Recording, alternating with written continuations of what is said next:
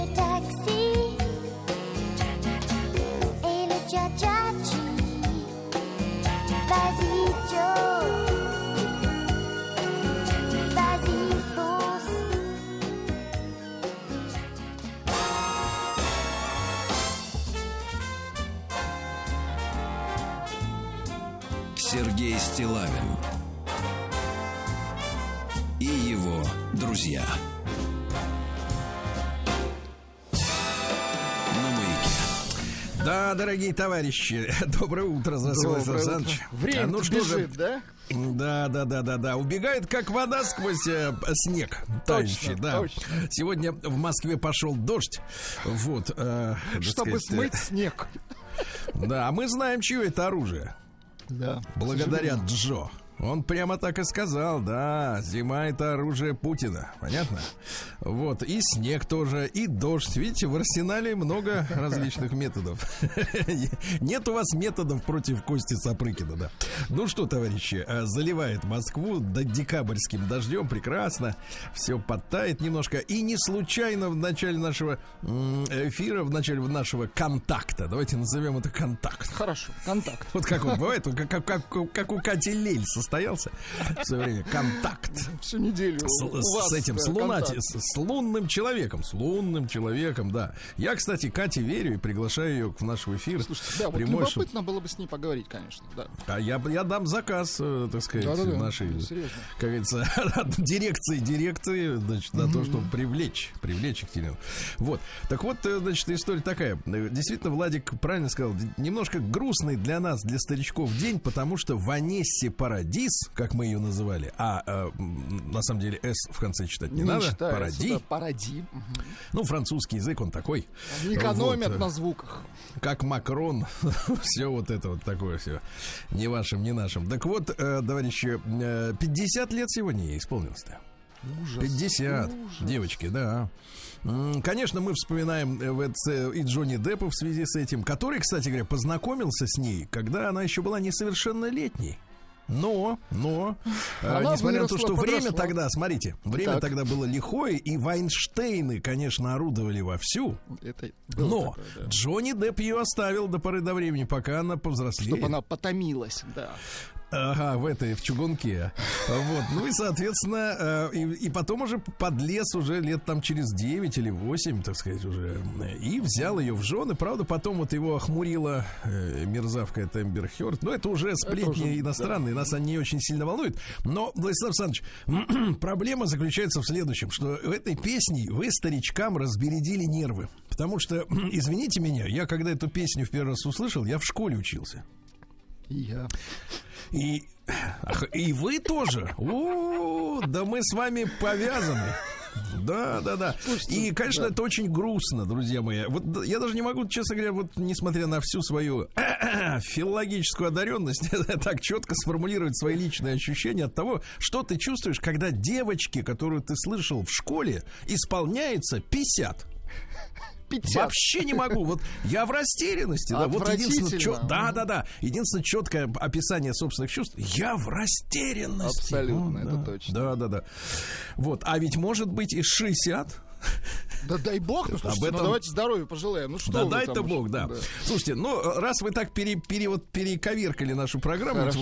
У нас, почему он такой заслуженный, одаренный? Потому что он принимает непосредственно участие в том, что э, мешает мне выстраивать э, да, Нет, стройную... у нас плейлист живет отдельной жизнью. Да, да, режиссуру, да. Да. Так вот, слушайте, раз уж вы так хотите, так я вам козырь выложу. Давайте, И тогда я давайте. тоже переверну все свои планы. И Давайте. козырь такой. Сегодня исполнилось бы 85 лет.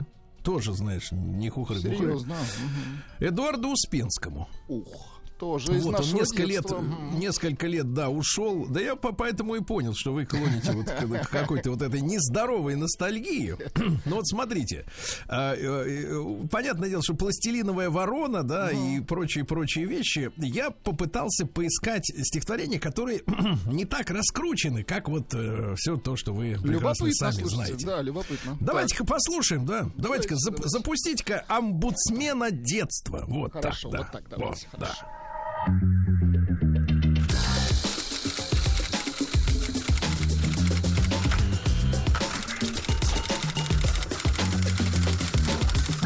Приемная нос. Народный омбудсмен Сергунец. Ну, для разогрева коротенькое. Давайте. У коляски нет колес, у ежа отклеен нос. Стали черными цыплята, а из мишки лезет вата. Были новыми игрушки, а сейчас они старушки. Так давайте поскорей. Взяли кисточки и клей, нитки, катушки, нитки, катушки, катушки. Катушки. И вылечим игрушки. А? Хорошо? Хорошо, хорошо. Хорошо. Ну, это так, для разогрева. Про мальчиков и девочек. Как у девочек на платье есть кармашек для платка. И в руке девчонка держит на метро два пятака. Вот и весь ее багаж. Ну, а что же мальчик наш? А у мальчика на платье Платье имеется в виду, дорогие друзья, конечно же, не платье, в смысле, как у травести, а в смысле, просто одежда. Так, так было принято говорить платье, понимаете? Было мужское платье, женское, А, да. была, да. да, да, да. Но это не значит, что это юбка. Да, абсолютно. А у мальчика на платье пять карманов или шесть. Носовой платок не знаю, а рогатка точно есть. Авторучка, батарейки, ремешок от телогрейки, выключатель, зажигалка не работает, а жалко. Мел в коробочке и ластик, пузырек и головастик. Он в бидоне находился, а бидончик прохудился. Чтоб теперь его спасти, надо в речку отнести. Карандаш, перо, точилка, гирька и увеличилка. В целлофане пирожок одному щенку должок. Вот каков он, мальчик наш, и каков его багаж. Для него и самосвала, очевидно, будет мало. Дать ему для багажа пять машин из гаража. Ну, получился какой-то Анатолий Вассерман, да? Есть немножко, да. Да. Ну, стихотворение про то, что если был бы я девчонка, это вы знаете? Популярное, да. Или, например, стихотворение такое короткое тоже. А потом я вам прочту длинное. Хорошо. Короткое называется «Про девочку, которая все время сосет палец». Да, Давайте. неземная красота. Выньте палец изо рта. Девочки и мальчики, не сосите пальчики. Дорогие детки, пальцы не конфетки. А? Правильные Вот стихи, Сергей Валерьевич. Ну, Конечно, правильные, правильно. И абсолютно. наконец, наконец, длинность времени я сам его читал с удивлением. Но вот тоже как-то мимо меня прошло. И Давайте. сейчас вам, вам его передарю. Передаривать никогда не жалко. Особенно Когда, информация. да. когда себе-то не нужно. Нет, себе очень хорошо. В жизни я видел немало картинок. Однажды собака мой съела ботинок. Но это был случай не самый могучий. Мальчик Вова, пяти лет, съел автобусный билет. Папа деньги заплатил, а он взял и проглотил. Тут опасен и хитер, вдруг заходит контролер. И как только он заходит, сразу с Вовы глаз не сводит. Ваш билетик. Нет билета. Ох, не нравится мне это. Значит, вам не сдобровать. Значит, будем штрафовать. Дайте тысячу рублей, да глядите веселей. Бедный папа так и сел. Наш билет ребенок съел. Мы всегда с билетом едем, только он сегодня съеден. Но опасен и хитер, рассмеялся контролер. Я не верю вам, родитель. Вы неправду говорите. Я сто лет живу на свете, но не помню, чтобы дети, чтоб они билеты ели. Ну, котлеты, ну, тефтели. Но у нас в стране советов люди не едят билетов. Все вокруг как загалдят. Нет, едят, едят, едят. Например, мой внук Антон, он все время ест картон. А наш Петька, а, извините, а наш Петенька, к примеру, ест опилки и фанеру. Если шепочка лежит, он сейчас же прибежит. А у нас такое было. Наш ребенок скушал мыло. Испугался мальчуган, взял и спрятался в чулан. За закрытыми дверями час плевался пузырями. И сказал водитель с места, моя дочь почти невеста, ей уже, наверное, пять. Надо мужа выбирать. А она жует окурки и кусочки штукатурки. А мой сын, Роман Романович, он съедает соску за ночь. И почти заплакал он в микрофон. В этот миг контролер от растерянности потерял половину уверенности. Впрочем, может, я не прав. Я могу уменьшить штраф. А автобус весь расцвел и такую речь повел. А у нас один ребенок съел 15 штук пеленок, коврик, одеяло и сказал, что мало. А у нас есть мальчик Витя, он такой, что, извините, он затеял драку и укусил собаку. А у нас один сосед взял и съел велосипед. Представляете, ребенок по кусочкам съел орленок. Видимо, видно, в доме не хватало витаминов и металла. В наш колхоз-передовик как-то въехал грузовик. Мы товары разгружали, тут ребята прибежали, все объели до колес. Шофер пролил много слез. Но не а, шофер, извините, шофер, вот тут с ударением Да, интересно. да, Шофер пролил много слез. Но не шофер, а шофер. Он от слез чуть не помер. Не помер, а помер. Я же вам не Гомер. Да не Гомер, а Гомер. У меня от вас тремер. Не тремер, а тремер. Приведите премер. Но не премер, а пример. И я же сказал, я не Гомер. Не Гомер, а Гомер. Тьфу ты, чтоб ты помер. И, наконец, завершение. А у нас случилось так. Наши дети съели танк. Танк, он тоже ведь в металле. Налетели, обглодали очень быстро, очень чисто. Обглодали до танкиста. Тут подходит остановка. Контролер крутнулся ловко, посмотрел на всех вокруг, да и вывалился вдруг. Обойдусь я без ихнего рублика. Это очень опасная публика. Слушайте, ну великолепно. Эдуард Успенский, друзья, Великолепно. 85 лет сегодня исполнилось бы.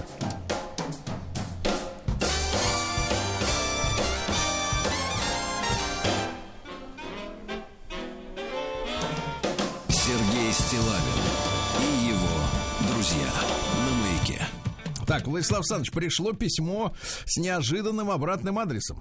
Так, ну-ка. Вот такой заголовок пришел. А, заголовок. Привет из страны хеттов. Вы бывали в стране хеттов? Чувствую, что побываю сейчас. Кстати, потом пока посмотрите, что это за страна. Еще раз, как странно-то? Хетты. Приемная нос. Народный омбудсмен Сергунец. Да. Здравствуйте, тезка.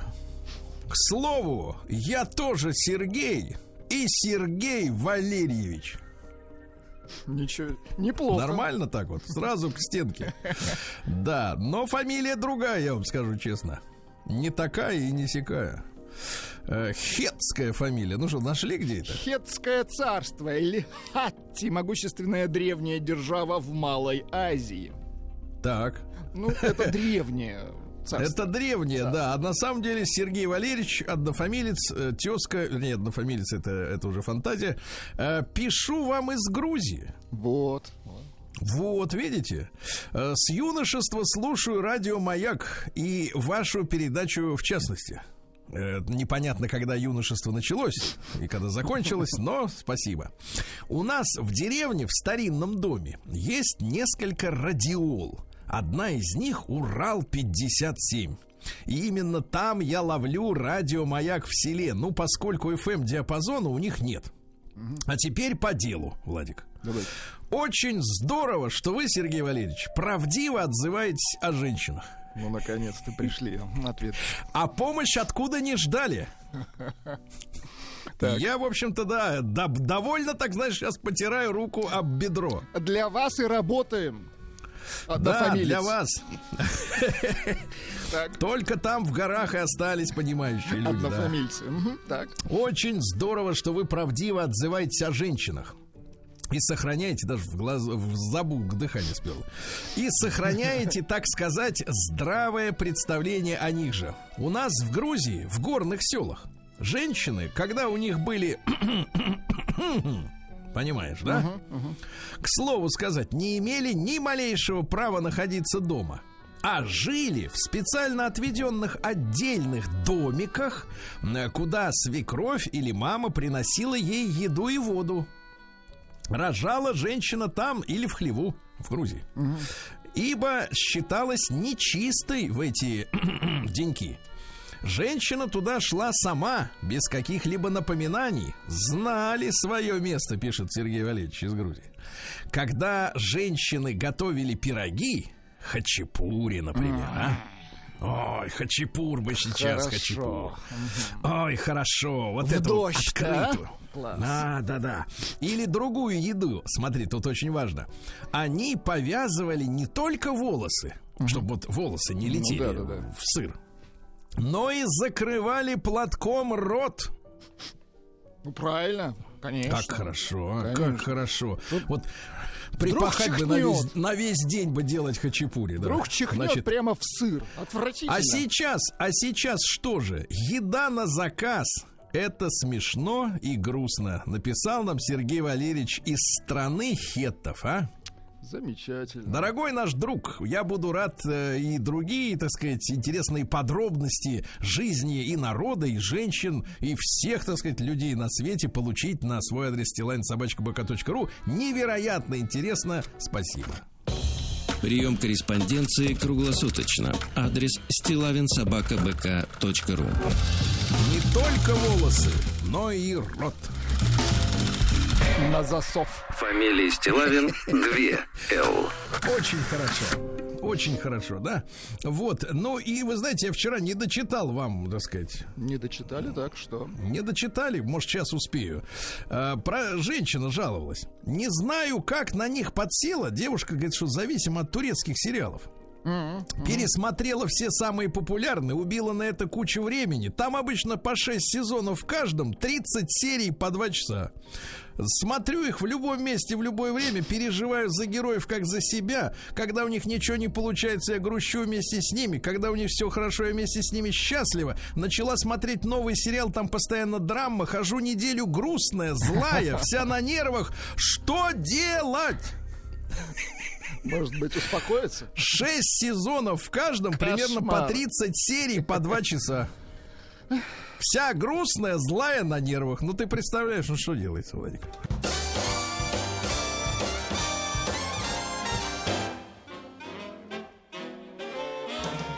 Сергей Стилавин и его друзья на маяке. Ну что же, дорогие товарищи, сегодня ведь у нас 22 декабря, да? Как с куста. День шести двоек. Помните, как э, два года назад говорили год пяти двоек, год пяти двоек? Опасно. Мгм, ну да. Вот и докричались. Значит, сегодня, товарищи, день энергетика. Поздравляем. Вот так вот, поздравляем. Сегодня мы поговорим, кстати говоря, э, извините за тавтологию, в нашей программе отдельно о состоянии мировой энергетики, куда все котится, да, потому что вот эти вот все разговоры про, м, сказать, углеродную нейтральность, вот это вот Зеленая потепление повестка. климата, мы от нефти откажемся. Давайте посмотрим правде в глаза, как там на самом деле, кто куда откажется. Сегодня день гидрометеорологической службы вооруженных сил России, товарища, э, так сказать, нашего подпол- Мгм. подполковника с днем, э, с праздником, да. День рождения российского хоккея. Так, а тоже. Я вас сегодня буду приобщать к спорту, кстати, Владислав Очень хорошо, да. наконец-то. И скажите спасибо, что э, на этом наши слоты закончились, потому что сегодня день пенсионного фонда России. Тоже всех с праздником, почему нет? Да-да, как вот так вот, так вот всё там, да. День высадки... Ванессе выс- 50, что уж тут. Ага, Ванессе, поради. День высадки английских колонистов, которые приехали в Америку жить, поживать, да индейцев убивать. Да. Вот, кстати говоря, индейцы тут подали, так сказать, э, клич о помощи, наконец-то. Потому что я Так. вот... э, Все мы устали уже от этих БЛМовцев, да? Черные жизни важны. А наконец-то начались протесты со стороны индейцев. И они, знаете, против чего протестуют? Ну-ка. Против фильма «Аватар 2».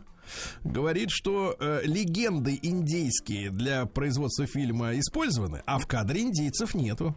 Ну, Вот так такая вот, да. пощечина. Ага, К- этому Кам- Кэмерону. Камерону вот этому, который разговорил, договорился до того, что Шварценеггер, видишь ли, по старостью своей продажи у- уронил у, у Терминатора. Ага. День наступления ночи сегодня, прекрасно, день наступления ночи. С праздником, да. конечно. Международный день бардовской песни. Друзья мои, не только у нас в свитерах сидят у костров, не только. Дайте-ка нам вот У нас есть музыка просто. Да, бардовская. Как здорово, что вот давайте слова с вас. Ага.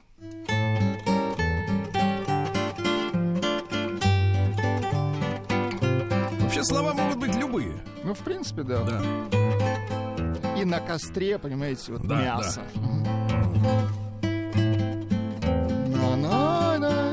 Ла-лай. Бутылочку открыли, по чарочкам разлили и выпили с тобой.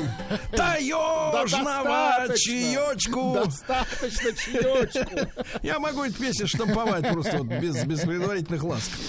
День способностей сегодня. Ну, у кого есть текст, Кому не поздравляем. У кого нет, ну нет, так на нет и сюда нет. День обмена печеньем. Вот, да.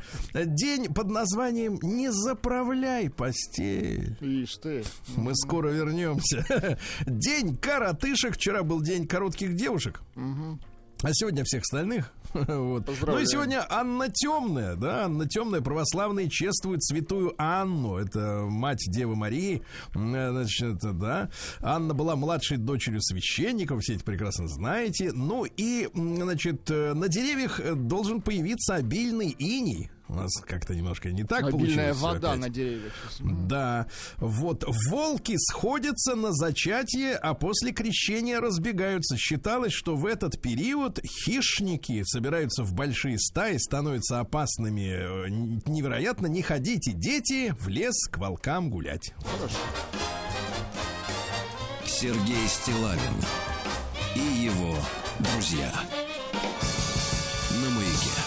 Ну что же, сегодня у нас 320 лет со дня рождения Жанны Тьен Леотара. Это швейцарский живописец, который написал картину «Шоколадница». Приличная картина, женщина-чепец. Все вы ее прекрасно знаете, да, по логотипам. Да. Женщина в А одежде. Мгм. Все в руках шоколад жидкой. Вот. А В 1744-м Данило, Данило Самойлович Самойлович родился. Вообще он родился как Сущинский. Но говорит, раз уж я Данило, Тогда буду, как говорится, э, в- оригинальным до конца. Русский военный врач, кстати, основатель отечественной эпидемиологии. Вот. А Получил звание врача, возглавил первую в Российской империи женскую венерологическую больницу, дорогой Владюша. Это важно, Сергей Валерьевич, конечно. Конечно, это очень важно. Это здоровье женщины, Да и мужчин. конечно. Потом чумные госпиталя, вот. э, Потом на свои собственные деньги выехал на учебу в Страсбургский, а потом и в Лейденский университет. Ты представляешь, вот сейчас вот говорят, дайте нам денег, дайте финансирование. Вот, а этот чувак вот на свои Взял деньги поехал. выехал, да. Возьми и выйди. Да, правильно.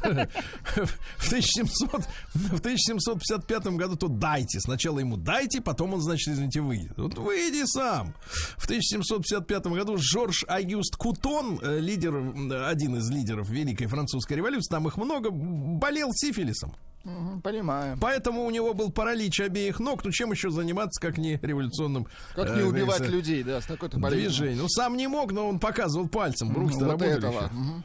Вот. э, По его инициативе, кстати, был принят закон, дозволявший без суда гильотинировать всех подозрительных. Кошмар. Понимаете, да? Вот. Ну и, соответственно, э, Э, произошел переворот, там постоянно были перевороты, да, и он сделал попытку заколоть себя кинжалом, но неловкий был. Угу. Неловкий. И ловко он, только, ловко он только законы придумывал. А так вот от, отволокли по, по полурезанного ТД, отрезали башку как уже как следует, этой гильотины его. А в 1765-м Иоганн Фридрих Пфаф, немецкая фамилия такая, 3F, Можете, Это чтоб наверняка. Фаф. И так, знаешь, как будто вот сифон какой-то. Вот. Э, воздух выпускаешь. Сальник какой-то, да, вот как-то вот барахлит в кране. Фаф. Да. Основные труды в области дифференциального и интегрального исчисления. Понимаете, да? Башковитый. Мгм. Да-да-да. Его именем названо одно математическое понятие, а теперь, внимание, пфафиан. Господи. Да-да-да-да-да. У него, значит, э, пфафиан это коса, коса-симметричная матрица. Ты слышишь, чувак? Ну хватит. Ну, Не-не-не, башковитый, тут с филологической точки зрения очень интересно. Я понимаю, что я идиот в математике, это понятно. Но сама формулировка, Так. кстати, какая? Косо-симметричная. Ну да. То есть она как бы симметричная, Парадокс. но, ко, но косо. Ну, так бывает, да. В 1700 у них, в 1790 году Суворов, наш граф, взял Измаил. Очень хорошо. Отличился Кутузов, тот самый Кутузов. Вот. А турки потеряли 26 тысяч человек. Так. Вот. А с нашей стороны 1800. И причем мы наступали. Ну вот как Вот это, он это это круто, делал, а? действительно, это круто. Ну, Как он, может, заговаривал что-то, не знаю. Вот хочется найти метод, конечно, да. А в 1792-м Павел Александрович Катенин родился. Наш поэт, драматург, переводчик, герой э, Отечественной войны 812 года. Очень поддерживал декабристские идеи. Вот. Б- Состоял среди заговорщиков, а в 1822 году э, устроил публичный скандал 200 лет назад во время театрального спектакля. Представляешь? скандалист. Так. Вот, и, а в это время в ложе был император. Он смотрит, э, скандалит какой-то чудило. И его выслали в деревню, из-за этого он, собственно говоря, в заговоре не принимал больше участия. Очень хорошо. Вот этого Вот, бузатера давайте выведи, вот пожалуйста. Стихи Давай, есть, да, стихи. Опять вас нет, дни лета золотого. Актуально, да? И темный бор, волнуясь, зашумел, уныл, как грусть, вид неба голубого, и свежий луг, как я, луг, осиротел. Да, ну, не особо, такое, правильно? такое, да. Вот, в 1819-м родился Франц Абт. То Что ж такое? Одногласная. Да. Фав, фав, и вот это вот абт. Композиторы же, дирижеры у- у- замечательные, да. Многочисленные песни, кстати, немцы до сих пор его поют. Вот у нас есть м, песенка замечательная, э, значит, э, доброй ночи, доброй ночи, дорогой мальчик. Давайте, Ну, дитя мое, давайте послушаем. Представляете себе мюнхенскую пивную? Вот так, вот попробуйте, послушайте. Мгм. Абт. Да. В музыка 1800, красивая, а вот вам другой. В Давайте. 1823-м Жанр Анри Фабр родился. такое сегодня, Да, да, да, сегодня денек такой, да. Э, Вот французский энтомолог и писатель, бабочек, гусениц изучал. Вот. э, Четыре тома написал об осах одних, представляешь? Умница. Изучал жуков-нарывников. Видишь, который нарывает. Вот. Ну и, соответственно, даже Виктор Гюго называл его Гомером насекомых. Чарльз Дарвин его хвалил, по плечу сзади шлепал. Ага, во-во.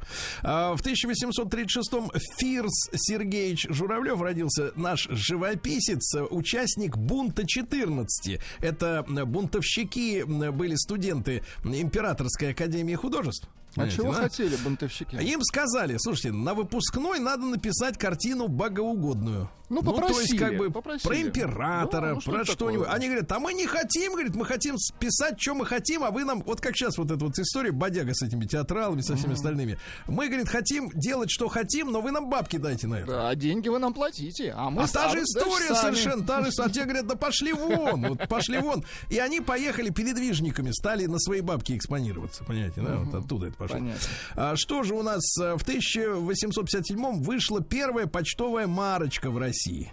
Да?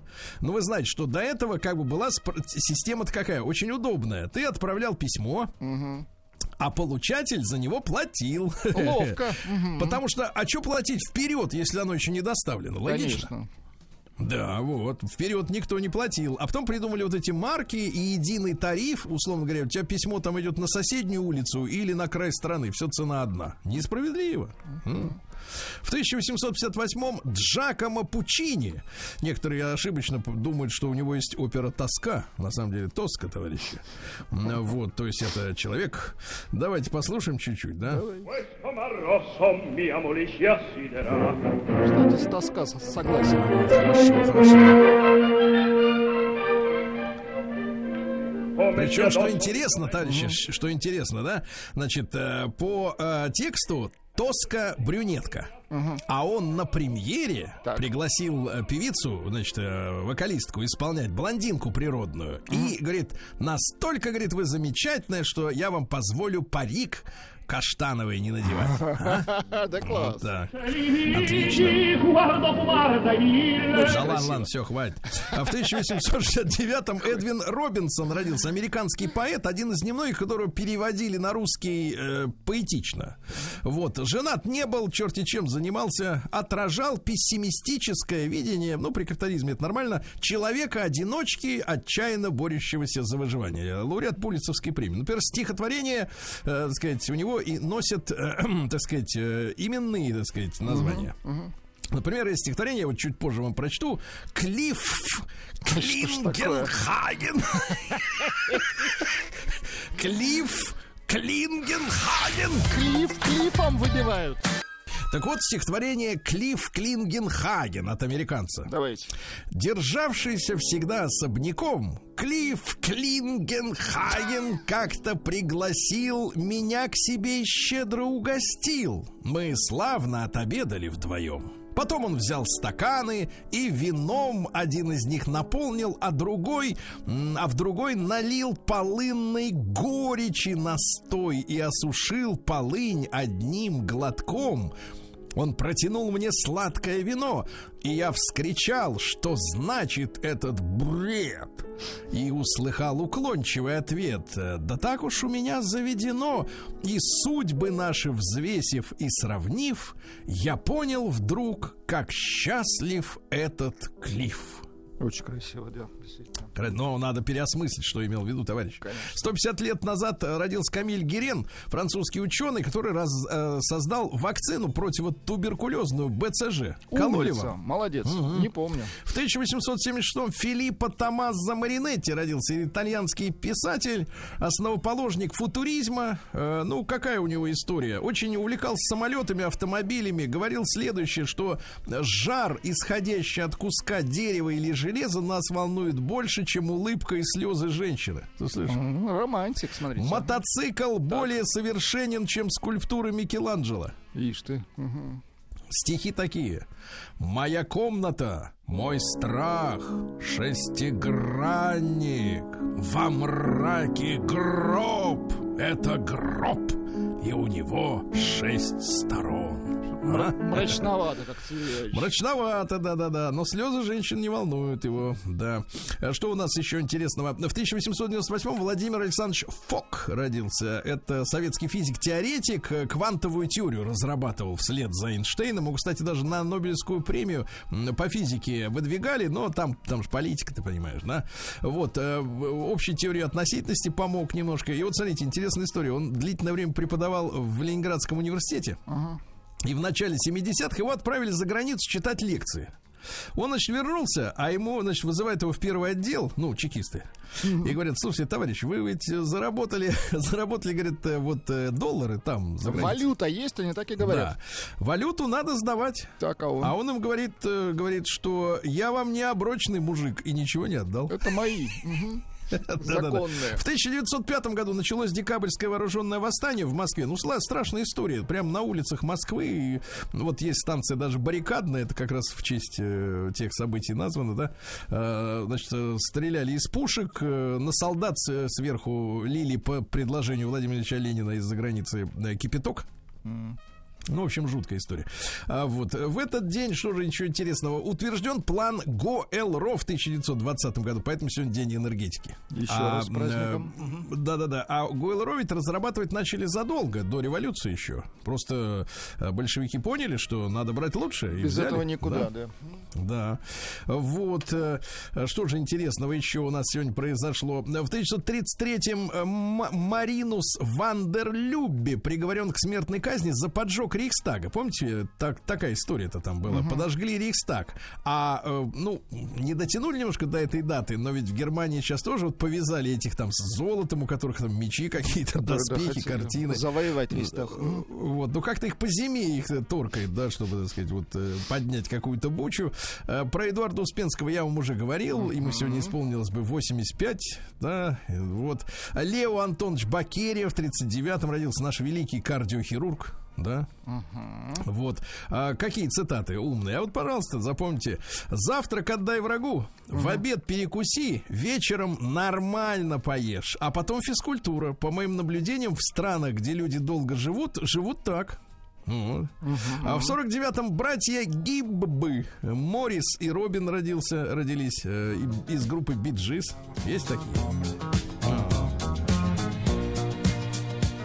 Да, да, Очень да, вот талантливый. ага. И Такая история, да. В ты- в 70 лет назад француз Ален Бамбар достиг Барбадоса, доказав, что оказавшийся в океане человек может выжить даже без запасов пищи и воды. Вы представляете? Ничего себе. Он проплыл 4,5 тысячи километров за 65 дней, отправился в плавание 19 октября и вот 22 доплыл. И в пути питался пойманной рыбой, планктоном, который не видно как бы. Вот. И на момент окончания эксперимента похудел на 25 кило. Вот, эритроциты, гемогло- гемоглобин, извините, упали. Вот, зрение э, рассыпалось, ногти на пальцах ног выпали. Кошмар. Чувак. Но герой, конечно, герой, да. В 66-м Валера Юрин родился, бывший солист группы «Нана». В какой-то момент перемкнуло, почувствовал, что может и без группы. Есть у нас его творчество. Да, Валера. И не жарко и не холодно Хотя того, что Это Штальков. Да я смотрю, вы на, зубок их всех знаете, да, щелкаете, как, э, серьезно, послушай. не жарко и не холодно Хотя того, что извините меня, Игорь так не пел. Да. Игорю было или холодно, или жарко. Да, в 1968-м А- Олег, Олег Погудин, наш замечательный исполнитель романсов. А Поэтому какой сегодня- образ, господи, какой образ прекрасный. Любовь нельзя понять, любовь нельзя zmiary. Прекрасно, прекрасно. да. Без комментариев А, оставим. 50 лет назад впервые народу, который стоял в очереди, стали демонстрировать художественные фильмы в банке в химическом Нью-Йорке. Chemical Bank, да. А, сегодня 50 лет исполняется, еще раз напомню, Ванессе Шанталь, второе имя, Паради. Мы ее поздравляем. Родилась она в семье режиссеров, да? Вот, ну и цитата. Ее как-то в интервью спросили не так давно, после уже расставания с Джонни Деппом. Говорят, вы готовы к новой любви? Ответ Ага. следующий. Безусловно, мой тип творческий мужчина с горящими глазами и симпатичным ртом. Представьте Вот я вот Ленни всё- Кравица. Второй день, кстати, уже думаю, ребята, а что такое вот симпатичный рот? Лучше про это Никак не не могу найти ответ. Да. Если вы знаете, конечно, напишите. Э, В 76 году впервые в воздух поднялся Ил-86, наш крупнофи- это крупнофюзеляжный да, самолет, 350 посадочных мест. Красавец, да? М, Вот. Ну и в 87 году, 35 лет назад, Ники Сикс из группы Мотли Крю пережил клиническую смерть от передозировки наркотиками. Его откачали, и он написал песню Kickstar My Heart, то есть заведи из толкача мое сердце. Давайте послушаем.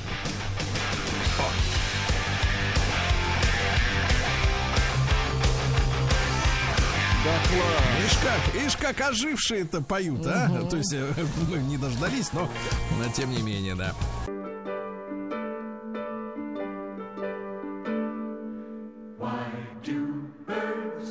Suddenly appear every time you are near. Just like me, they long to be close to you.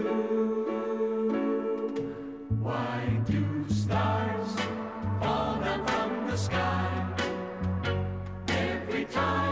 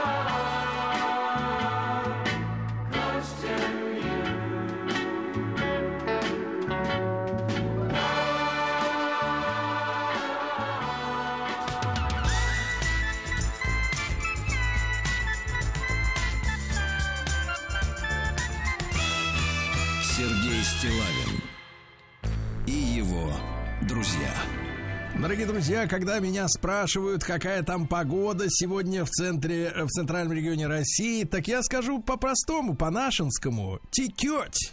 Текеть. Владислав. Мгм. Да, а вот в Новосибирске как дела? Георгиевич, минус 15, но по ощущениям минус 25.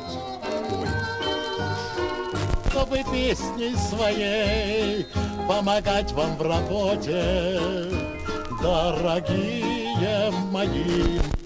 Новосибирцы. Ну вот чувствуется, что все-таки наука град. В Новосибирске качество уборки снега проверяют дроны. Неплохо. Вы представляете? Да, сверху-то им видно все, где убрали, где нет.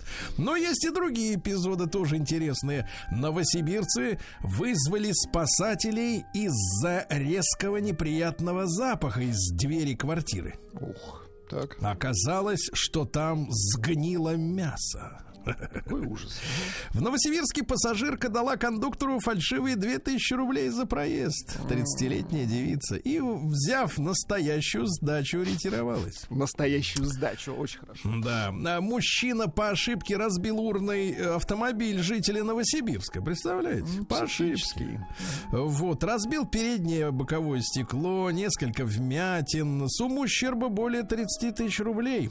Прибывшие полицейские задержали злоумышленника. Оказалось, что он перепутал машину. Дело в том, тогда что это ерунда. за несколько недель до инцидента он подрался с хулиганами, которые уехали ну, вот на точно такой же машине.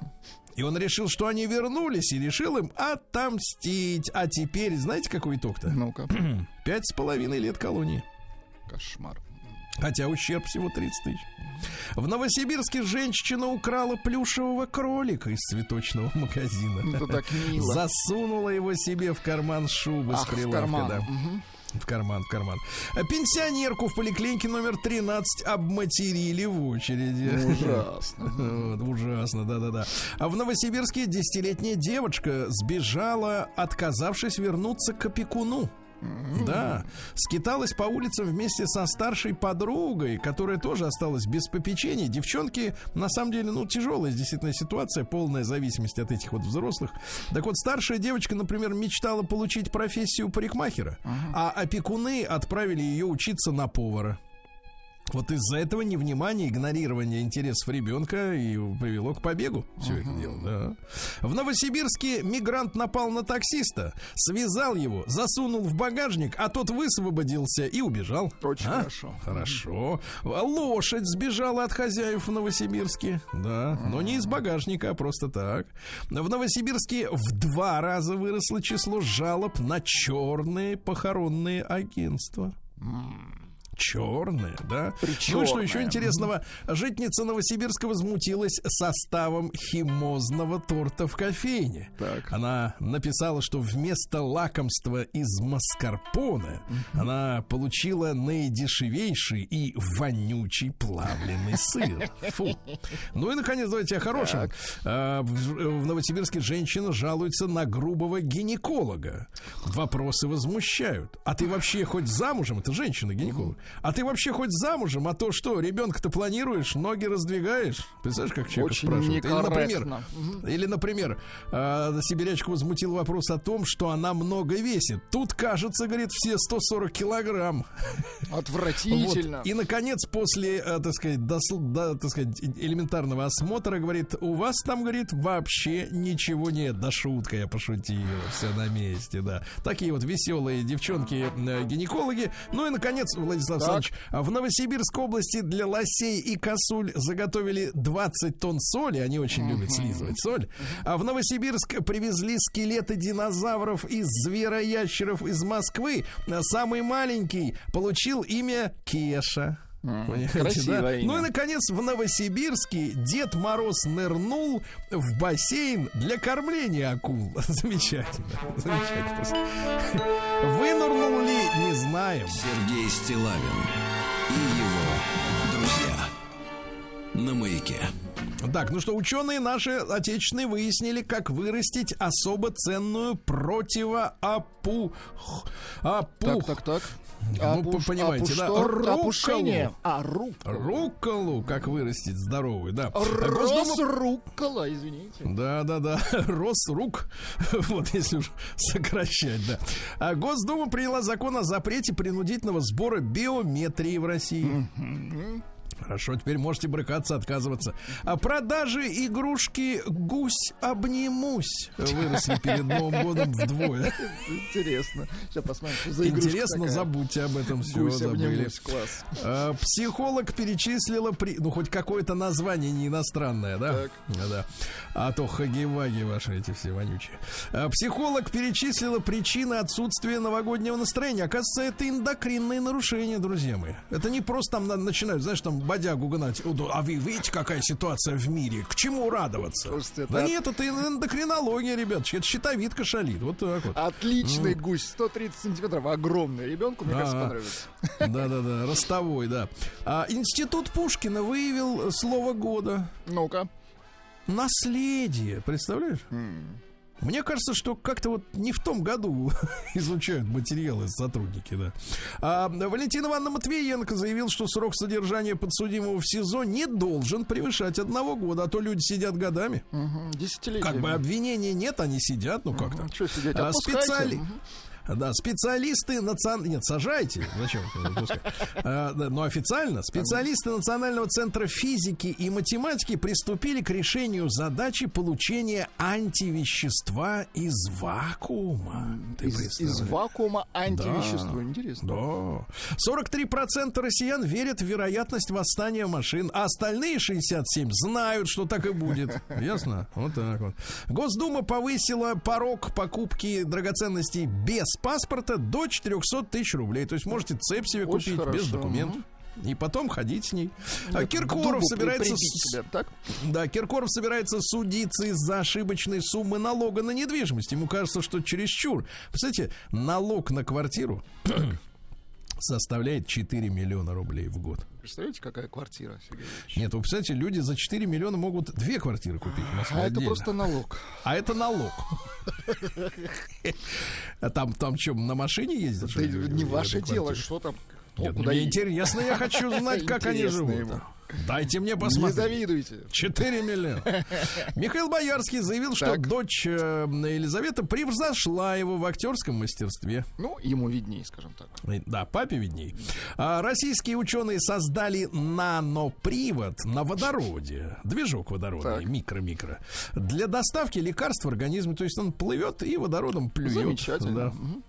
Россиянам предложили способы избежать импульсивных покупок перед Новым годом, а то тратят на всякую ерунду. А Первый способ не отдавать деньги за понравившуюся вещь сразу, переждать двое суток, а потом, может, и пройдет. А я вам скажу так: э, с жиру бесятся. Не было бы денег, не тратили бы, правильно? Мгм, точно. А, выяснили, какой же из двух самых вредных русских салатов вреднее оливье или сельди. Вот ваша точка зрения. Какой вреднее? Ну, наверное, оливье.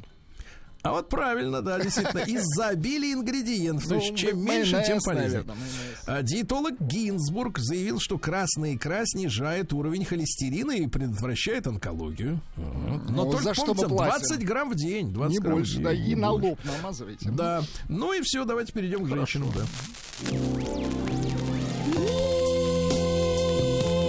Без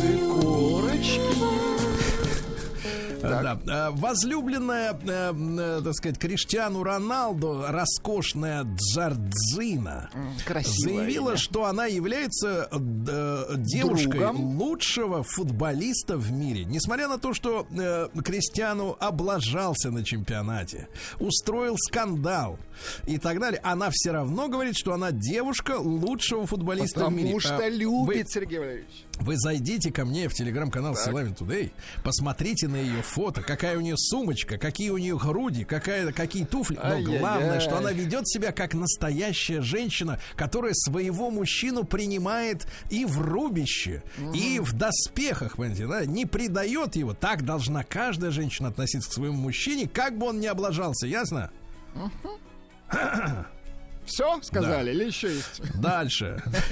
В Роскачестве назвали женские приложения календарики. Где там девочки себя помечают? Где у них там?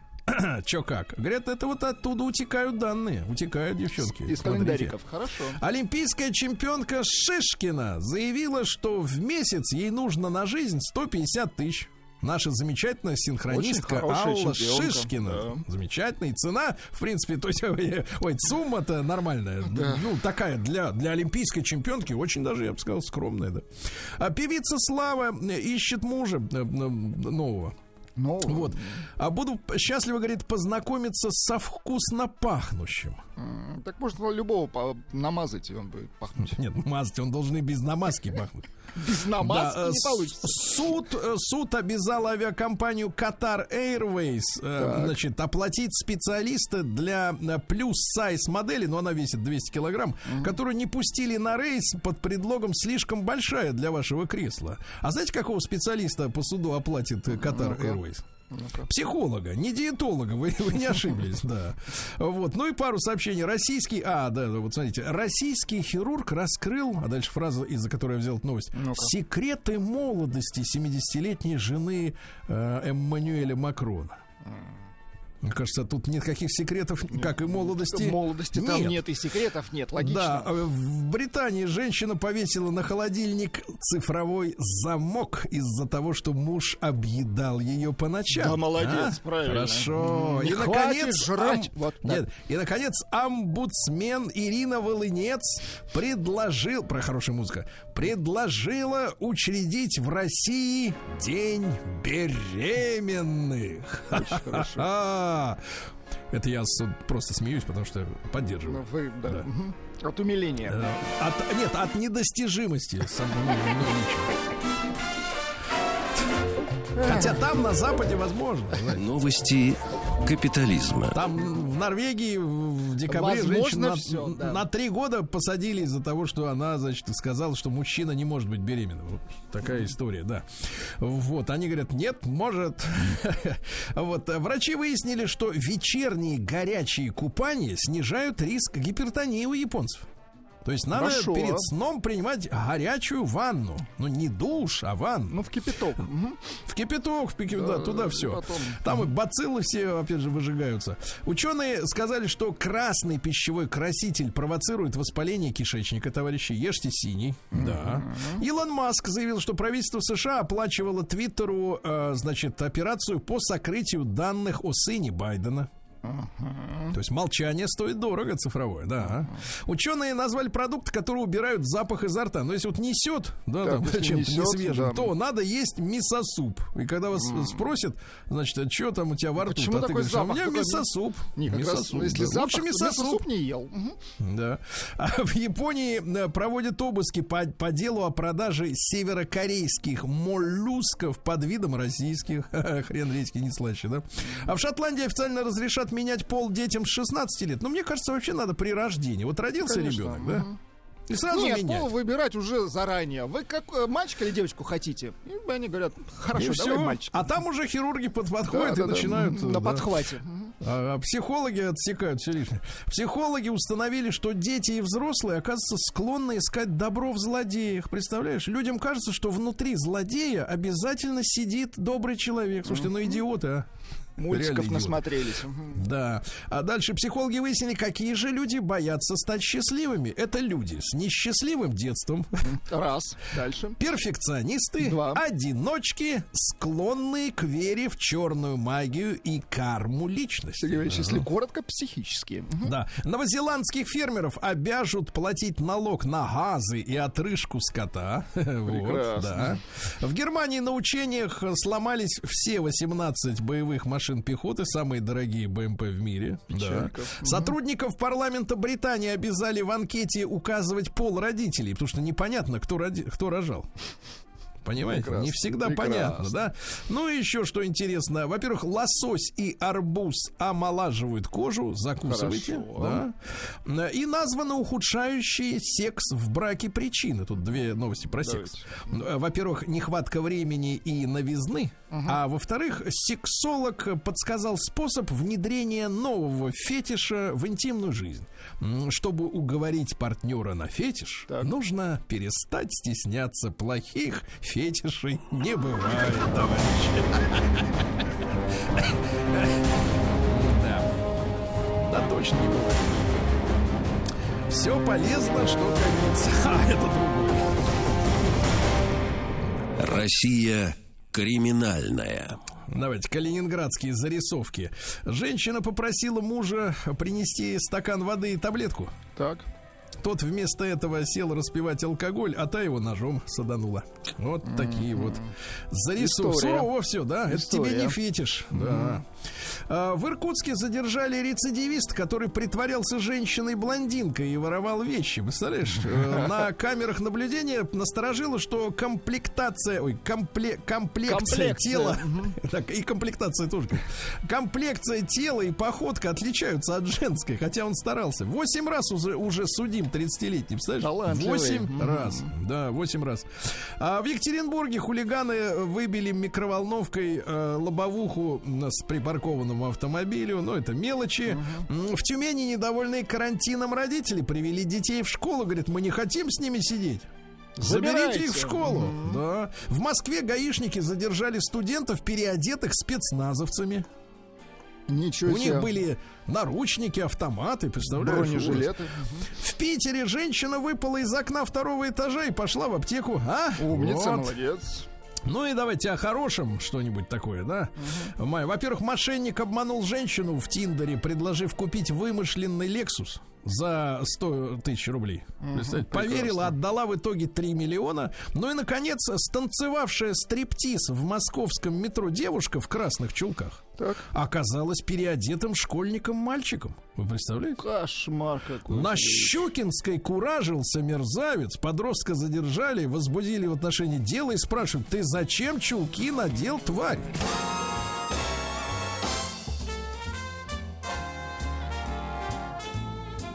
Сергей Стилавин и его друзья.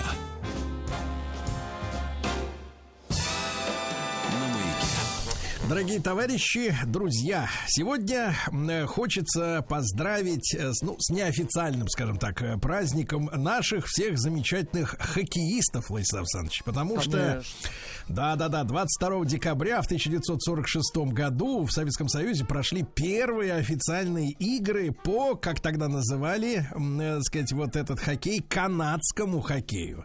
И несмотря на то, что не так давно, несколько лет назад, было предложено отмечать День хоккея 1 декабря, да, но мы вот как бы тяготеем к таким к классическим историческим датам, и раз уж 22 это хороший день, и хочется сегодня разобраться вот в чуде отечественного хоккея, который нас радует. Очень сильно и очень давно.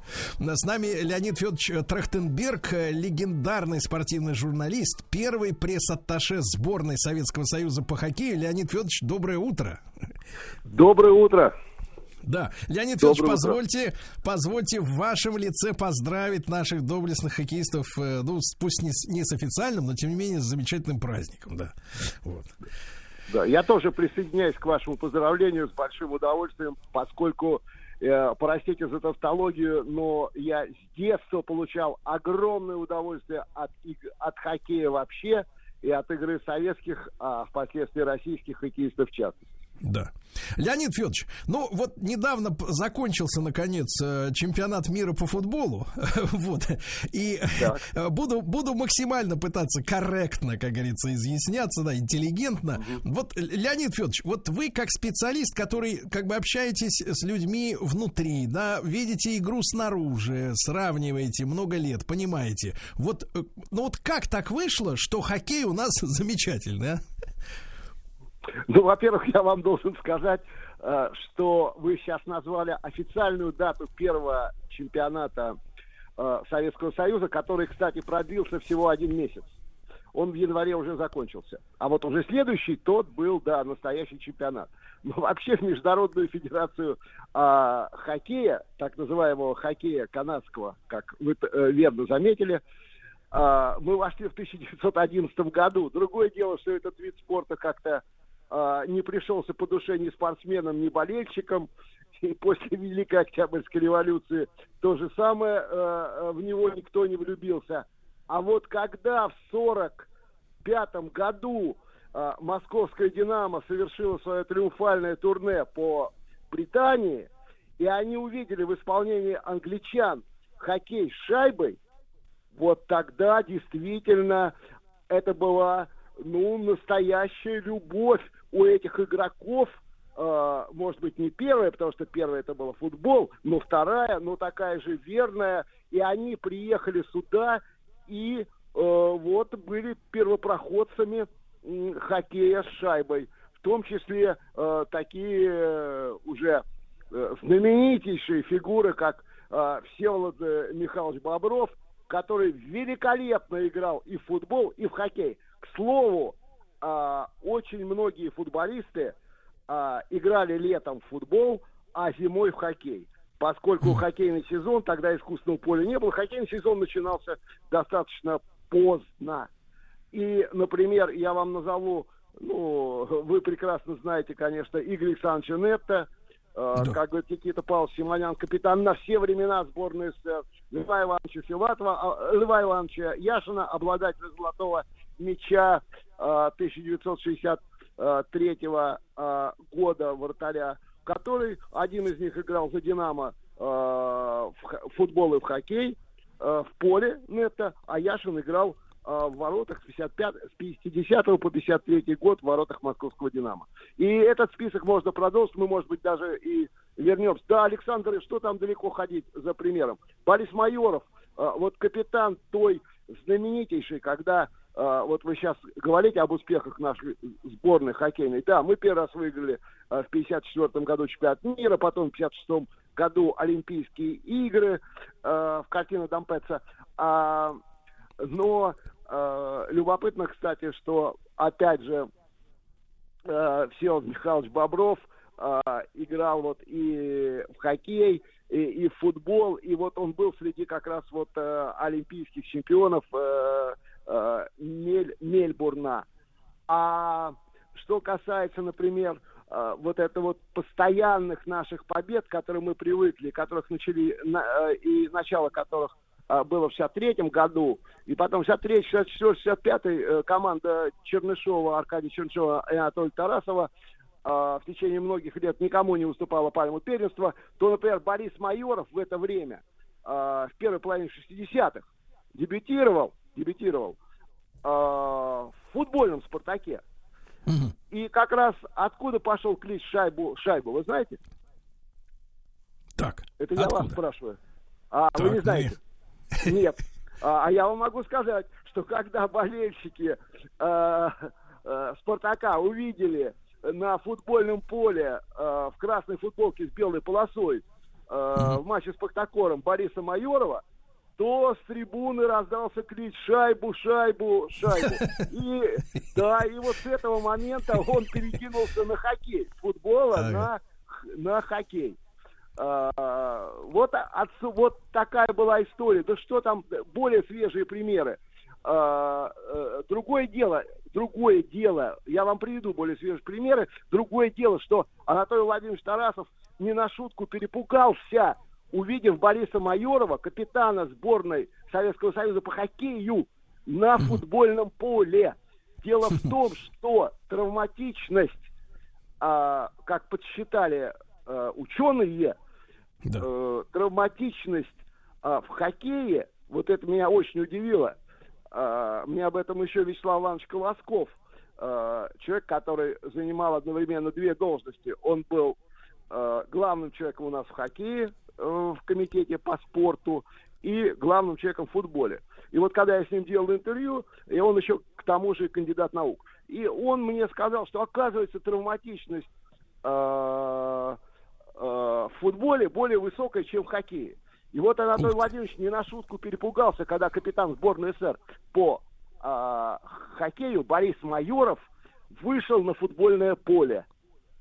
И, а Борис Майоров такая фигура была, ну что вы, когда даже Анатолий Владимирович не знал, что делать, вот проигрывала команда вроде бы безнадежно, он подходил к Борису Майорову на лавочке и говорил, ну, Борис, поднимай народ. И он, естественно, не на шутку перепугался, когда увидел, что Борис играет в футбол, вот он получит травму и не сможет выйти на хоккейное поле э, в свитере сборной СССР. И, наконец, более свежие примеры. А, вот у Виктора Шалимова, партнера будущего Александра Якушева, э, который тоже играл в футбол, а, был выбор и у того, и у другого, футбол или хоккей. Они были в Тарасовке на тренировках. Шалимов играл за дубль. Старостин уговаривал Шалимова играть за э, Спартак футбол. Но оба они выиграли хоккей, э, оба выбрали хоккей, э, стали многократными чемпионами мира. Э, Александр Якушев получил 4 перстня из 8. Вот э, в знаменитой серии, суперсерии 72 года, когда мы играли с канадскими профессионалами.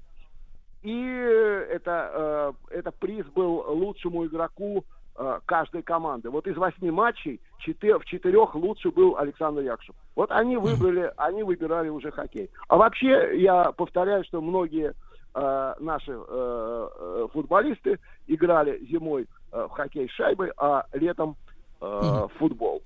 Леонид ну, ваш ну вопрос, вот- ну, ну вот- ваш вопрос я помню. Да, Ваш да, вопрос да, я да. не забыл. Да, ваш вопрос я не забыл.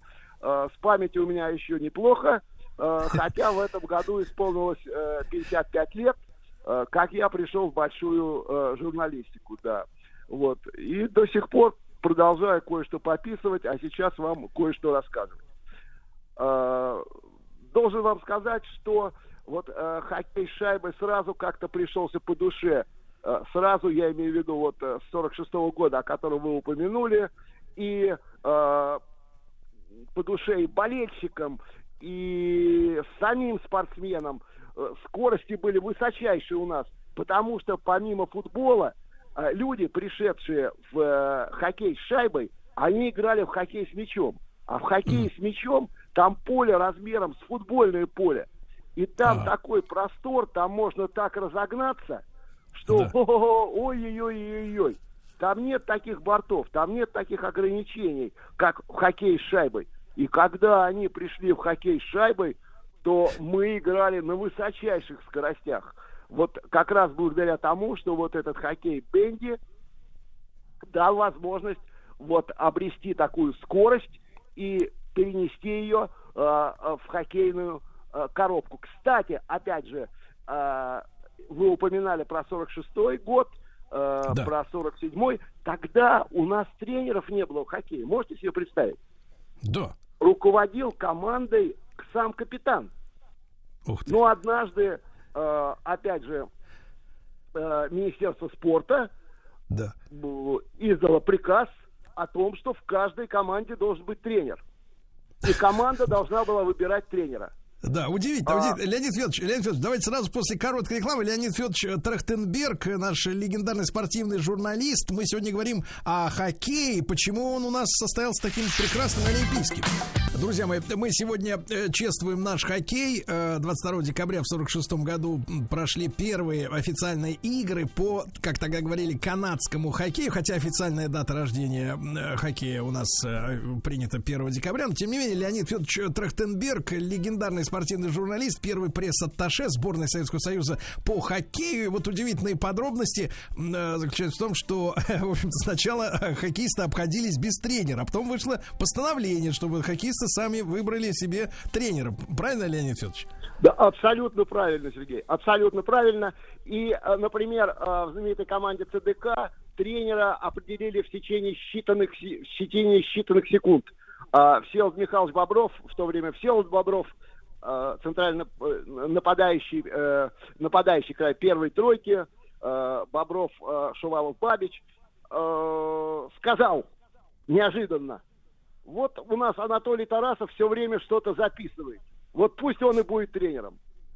Вот с этого началась карьера э, э, великого тренера Анатолия Тарасова.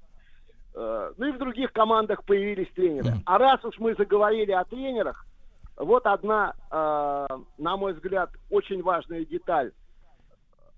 Э, в 1988 году, когда э, Виктор Васильевич Тихонов пригласил меня на должность э, пресс-атташе э, в сборную Советского Союза по хоккею, естественно, посоветовавшись э, с, на тот момент уже с э, э, величайшими игроками э, первой пятерки Ларионова, с, э, с Касатоновым, с Фетисовым, э, они э, тоже дали добро. И э, в одной из поездок, однажды в свободное время, я спросил у Виктора Васильевича Тихонова, Виктор Васильевич, у нас так мало льда, естественно, искусственного.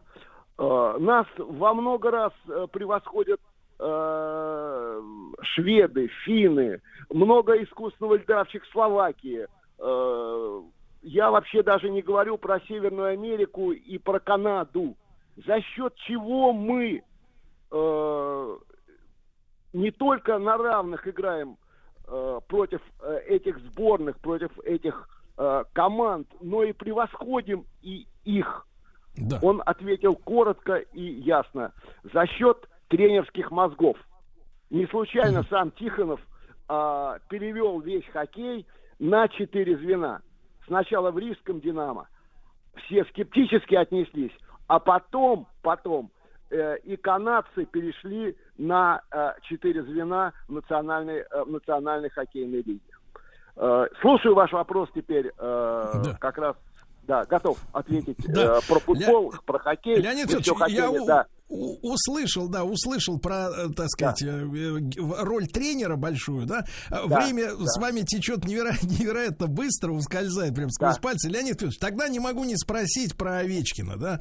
А, Он сейчас идет на какой-то космический рекорд, я так понимаю, да, по количеству э, забитых. Вот э, прокомментируйте, пожалуйста, эту историю для тех, кто, может быть, не очень внимательно следит за этой историей. Э, Мы являемся современниками, ну, ве- невероятного достижения, да, вот на наших глазах это все происходит. Да, это вы абсолютно опять же правы, с этим не поспоришь.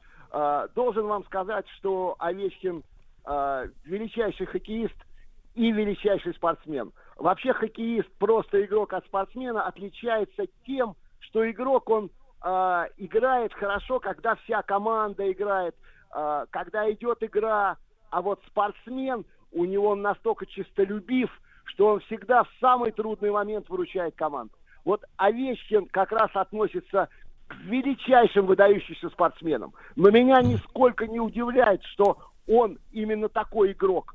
По по той- и побьет он еще, побил он массу рекордов, и побьет он еще э, немало рекордов.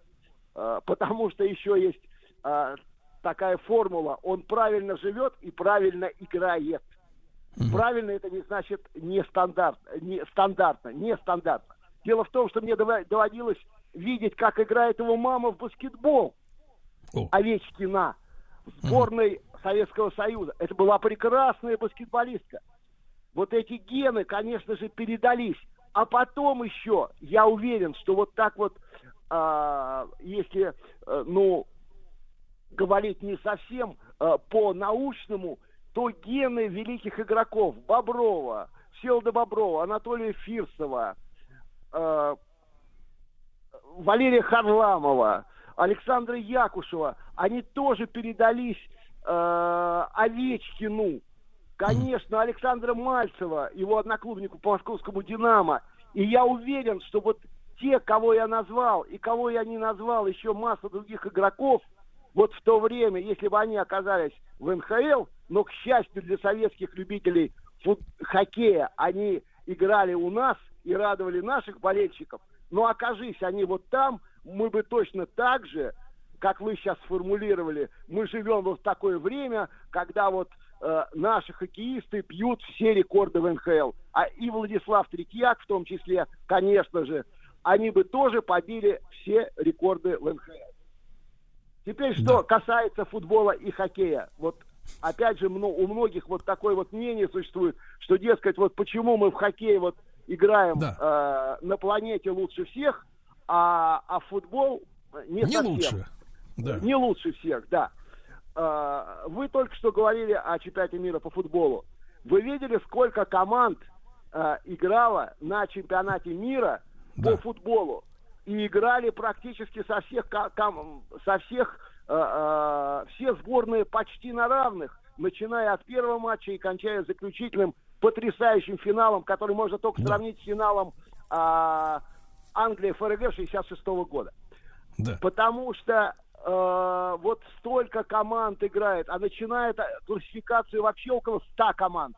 Там э, 150 со, со всех э, к- э, континентов. Что касается хоккея, то все-таки будем э, сегодня праздник, мы всех поздравляем, но все-таки в хоккей э, на высочайшем уровне нам противостоят э, гораздо меньше сборных, чем в футболе. Я думаю, что э, это одна из причин. Ну, а вторая причина, конечно, нам в футболе э, э, надо подтянуться, надо Да. заняться всерьез детским, юношеским хоккеем. Да. И опять Леонид Федорович, расти- но вы человек, вы человек элегантный. Это приятно, да, элегантный. А Леонид Федорович Трахтенберг, э, легендарный наш спортивный журналист. Сегодня день рождения фактически отечественного футбола. Всех наших причастных к хоккею людей поздравляем с праздником. И всех болельщиков.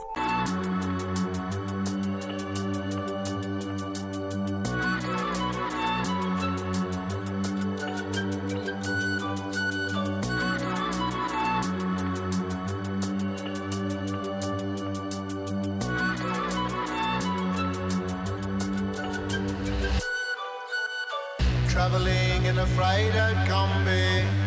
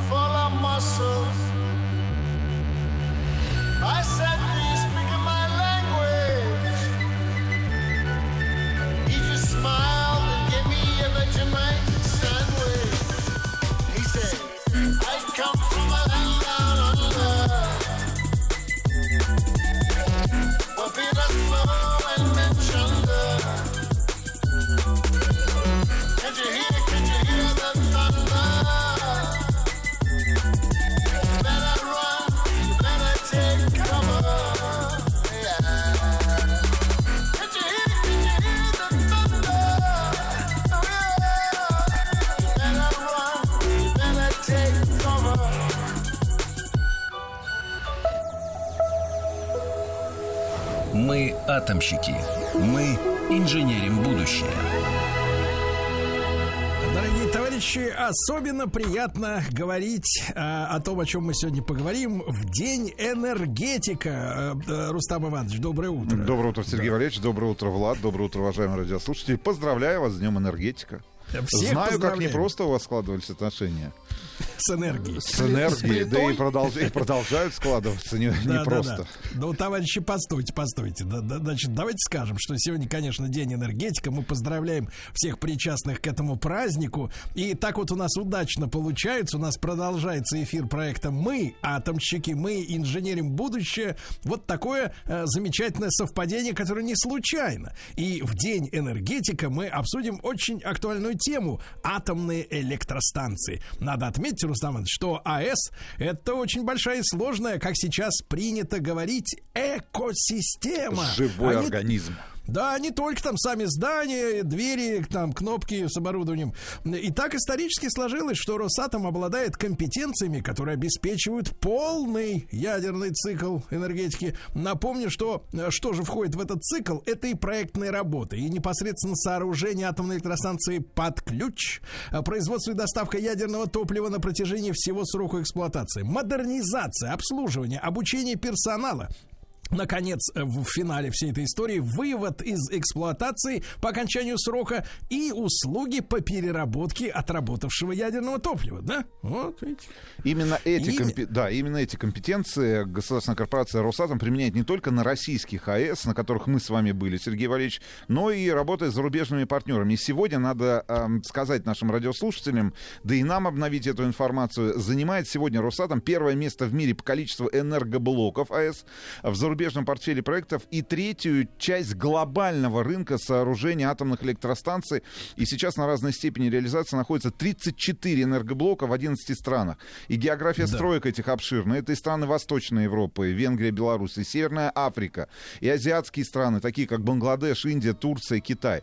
В общем, Да, обсудим. Ну и мы да, обсудим, обсудим, как сейчас строится работа с зарубежными партнерами, какие сейчас АЭС э, возводятся за границами России, есть ли отличия при работе вот на внешнем и внутреннем рынках и какие.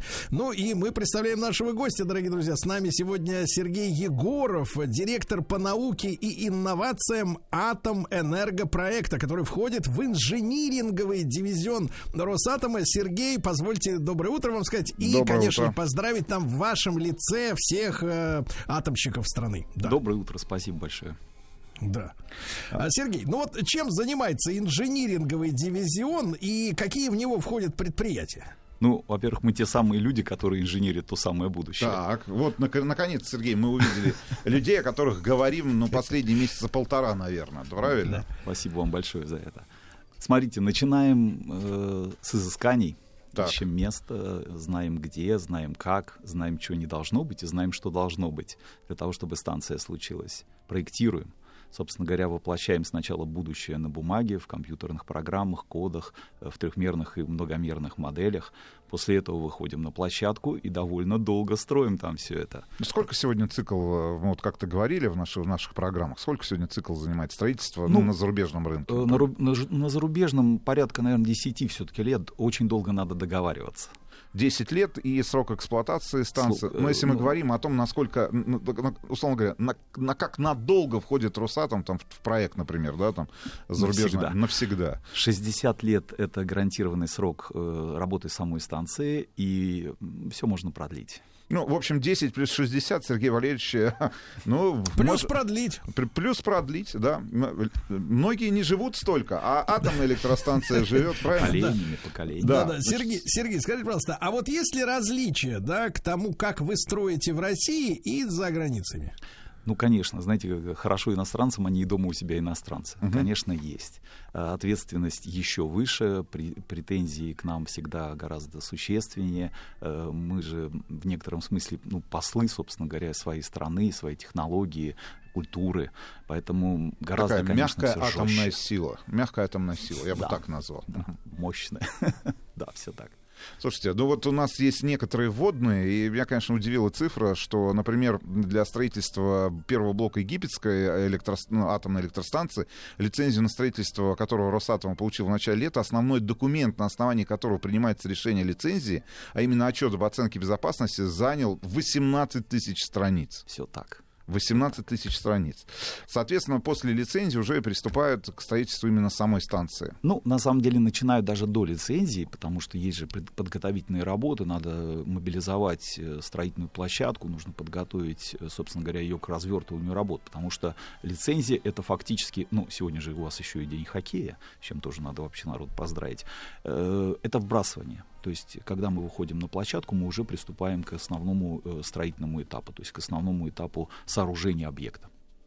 Хорошо. А как быть с оборудованием компле- комплектующим э, и вот мы с комплектующим? Рустам Ивановичем, да, Да. как-то были на одном из предприятий, где делают вот, э, ну, Саш, комплектующие, как говорит Рустам Иванович. Это, твеллы. Это же, большие, не-не-не, маленькие твеллы это небольшого Это размера, а вот э, сам, сам котел и так далее, это же огромные гигантские, так сказать, вот машины, да, то есть вот предметы, которые так вот просто на автомобиль там или на, на поезд даже иногда не погрузишь, да, тут есть целый город, я бы так сказал, делает. э, Реактор громадный. Да, да, да. Э, На автотранспорт почти не помещается уже большой блоки, большого блока мощный э, реактор. Надо вести, конечно, желательно морем. Хотя, конечно, выкручиваться можно. И есть специальная доставка. Там, где сухопутные участки доставки, это специальный транспорт. Парогенератор весит больше 450 тонн. Есть это Хорошо, чаще всего, чаще всего вода используется, правильно? Ну, в качестве транспортной Да, артерии. кроме того, нужно же охлаждение, поэтому, как правило, станция все-таки не так далеко от какого-то либо водного ну, объекта значительного. Э, Кроме Ну, того, то есть вот внутри, Са- Приморье. внутри Сахары мы построить бы атомную станцию, наверное, пока не смогли бы, да? Да нет, ну, Сергей Валерьевич, мы везде построим, только скажите. Скажите, где только. Хорошо, а с оборудованием разобрались. Действительно, тут важно, чтобы рядом была какая-то крупная водная артерия. А что делать вот с людьми? Ну, понятное дело, что строительство атомной электростанции, теперь мы понимаем, что этот процесс может быть растянут во времени, там, ну, там, порядка 10 лет, да? Необходимо же подготовить еще и персонал. Он параллельно начинает вот обучение, да, с получением лицензии, например, и с выбрасыванием, и началом строительства, там, заливкой там, первого бетона, например, да, и началом первых строительных работ на объекте. Как, как, вот, как вот здесь регулируется, да? Куда отправляются люди? Они приезжают к нам, либо специалисты Росатома проводят обучение на местах. Ох, целая жизнь. Э, Смотрите, э, вкратце и так. Э, Тот, кто думает на поколение, готовит поколение заранее. Поэтому ребята приезжают, учатся в наших вузах, стажируются на наших станциях. Это очень длинный процесс. То есть это практически вхождение в жизнь. Это поглощение культуры, и, собственно говоря, проектных основ, и технологических основ. Разные очень дисциплины. На площадке, конечно, персонал также готовится, но в основном это уже строители. Кто-то приобретает просто навыки и умения для того, чтобы сделать какие-то строительные операции. Те, кто занимается эксплуатацией, ремонтом или обслуживанием, это, конечно, многолетняя, а то и десятилетняя подготовка. Смена готовится прям годами, и в момент, когда начинается стройка, уже начинается и эксплуатация. Специалисты Росатома, например, после того, как объект готов к введению в эксплуатацию, да, когда происходит запуск, наверное, да, там, как, как правильно обозначать вот, запуск реактора, да? Ввод Значит, в эксплуатацию. Вот, вот, вот в эксплуатацию. Специалисты Росатома как долго еще находятся на станции, да, как люди, ну, которые, ну, выполняют, ну, какие-то, там, не знаю, наблюдательные функции, функции играющего тренера, например. Слушайте, хороший вопрос. Э, Не так давно говорил со своим коллегой, он говорит, э, ребята сидят до сих пор в Китае, те, кто уехал туда в середине 90-х. То есть многие всю жизнь могут остаться в той стране, которой они себя посвящают. То есть там, где мы строим, мы оставляем не только там часть своей души, но иногда, собственно говоря, всю свою жизнь там мы проводим. Хорошо. А, еще один вопрос. А, Вкратце, если возможно, это где сейчас за рубежом строит Росатом и какая из этих строек, вот, например, на ваш взгляд, ну и так для того, чтобы нам понимать, является самой масштабной? С другой Самая- стороны, самой интересной. Самая крутая стройка, самая большая, самая крупная в мире и по объему финансов, и по масштабу строительства на сегодняшний день это Эльдаба. Это действительно, это э, северный берег Средиземного моря, это Египет. самый край э, Ливийской пустыни, это Египетская республика, и это самый большой на сегодняшний день объект. Четыре энергоблока, циклопические совершенно размеры площадки, морское э, охлаждение, очень все будет круто. Но и Слушайте, сам- а а зачем, а зачем, интересное- если в- вкратце, а зачем египтянам столько энергии-то много? Ох, ну, Сергей Валерьевич, вы же любите кондиционер летом, отопление зимой. Они что, не люди? Вы, например, будете, там, не знаю, ближайшие лет 10 тоже проводить свое время на курортах Египта. А как же они будут вас охлаждать, правильно? Ваше тело, оно же требует охлаждения. Подогревать зимой Самая большая стройка, она и самая интересная. Ну, конечно, масштаб имеет значение, безусловно. Очень интересная площадка инженерно, э, высочайший уровень претензий по устойчивости к сейсмическому воздействию. Ну и плюс безопасность э, наверняка. Безусловно. Ну, аспект безопасности вообще даже супер наш приоритет. Э, Всегда на максимально высоком уровне. Долговечность. И, собственно говоря, ну и мощность. Есть какой-то А- горизонт, о котором можем сегодня говорить, когда станция будет введена в эксплуатацию? Ну, плюс 7, наверное, уже будет первый блок, наверное, уже точно. Я Сергей, а вот э, я же я ж понимаю, что в Росат... 2029-30, в общем. Смотрите, в Росатоме есть стандарты, да, правильно? О, Как строятся, да, все, все, все части станции.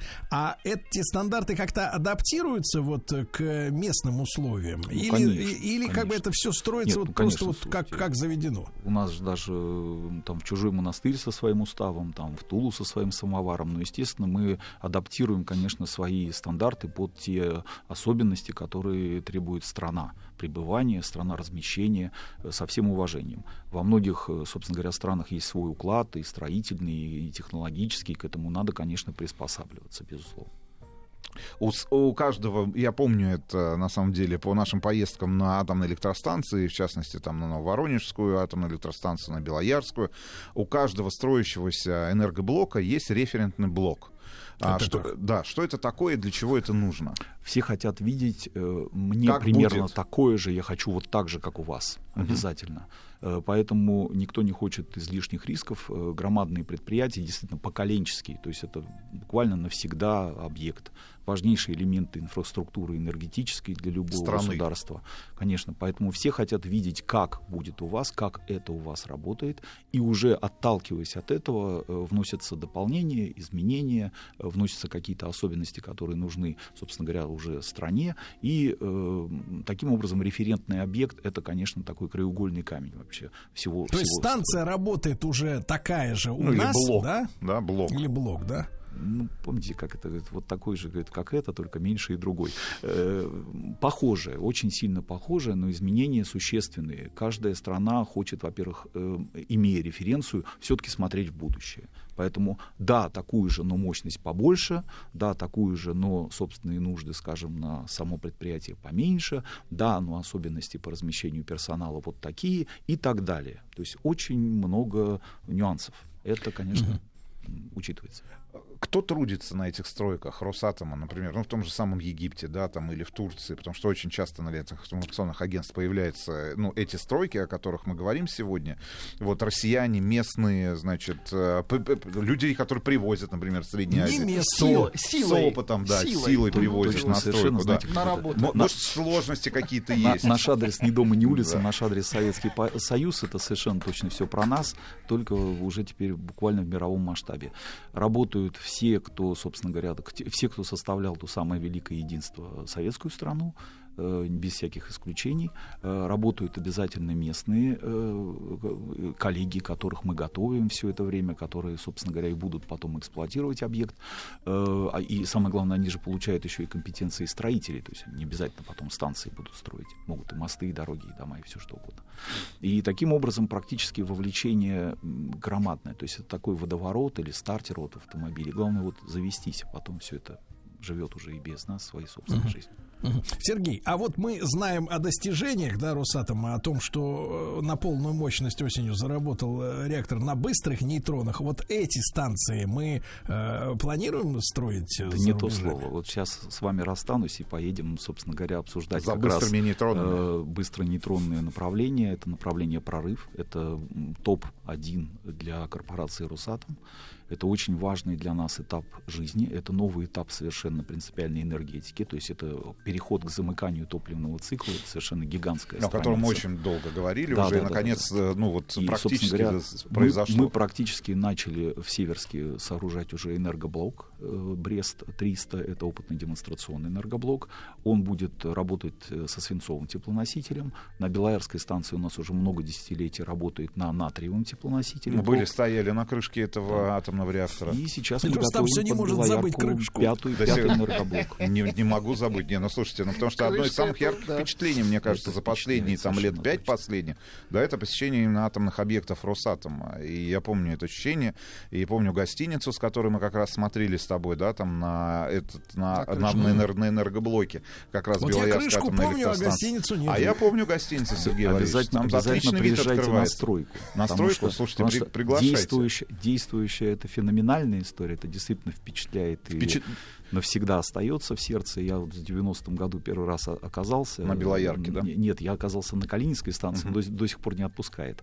А, а вот, э, конечно, стройка это еще более Ну, вдохновляюще. и я могу сказать, что мы общались со специалистами Белоярской атомной электростанции, да, как раз вот в момент нашего нахождения там, и э, очень много говорили о том, почему, например, та же Франция или тот же Китай, которые активно двигаются в этом же направлении, не И могут... по- Индия. и Да, и Индия, не могут повторить, и э, было там несколько даже таких интересных историй рассказано о том, что пытались, э, условно говоря, ну, практически стопроцентно, да, там, скопировать кон- конструктив весь и технологическую физику процессов, да, а не получается. Как Она, она просто не, не работает. Вот прям так человек и говорил. Она не запускается. Вот, ну, ну, не получается. В общем, сам процесс вот этот физический очень, очень, очень сложен. Ну, на, на грани фантастики где-то находится. Вот. А, хорошо, тогда...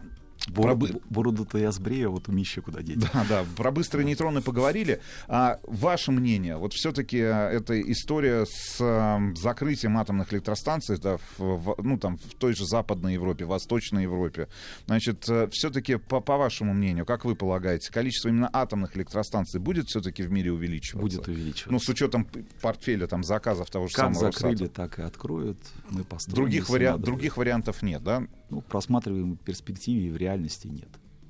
Поэтому построят новые, будет база все равно на атомных электростанциях. Дополнять можно экзотикой, дополнять можно э, Ветряками дру- этими, другими, чем- другими- чем угодно, в другими совершенно да, компонентами. Все тоже, кстати, есть. У нас все есть. Обращайтесь. Но Э, базово все-таки, да, атомная да. электроэнергетика. Да, да. Во-первых, долго, во-вторых, Долго, безопасно. компактно, безопасно. э, Не надо вовлекать в этот э, оборот больше ресурсов, земель.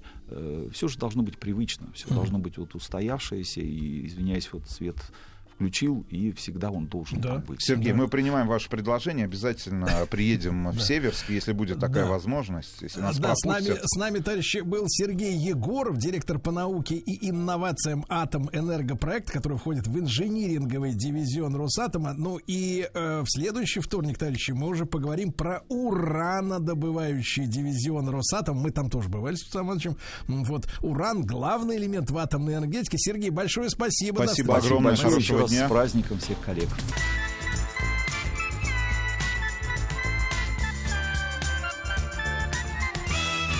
Сергей Стилавин и его друзья.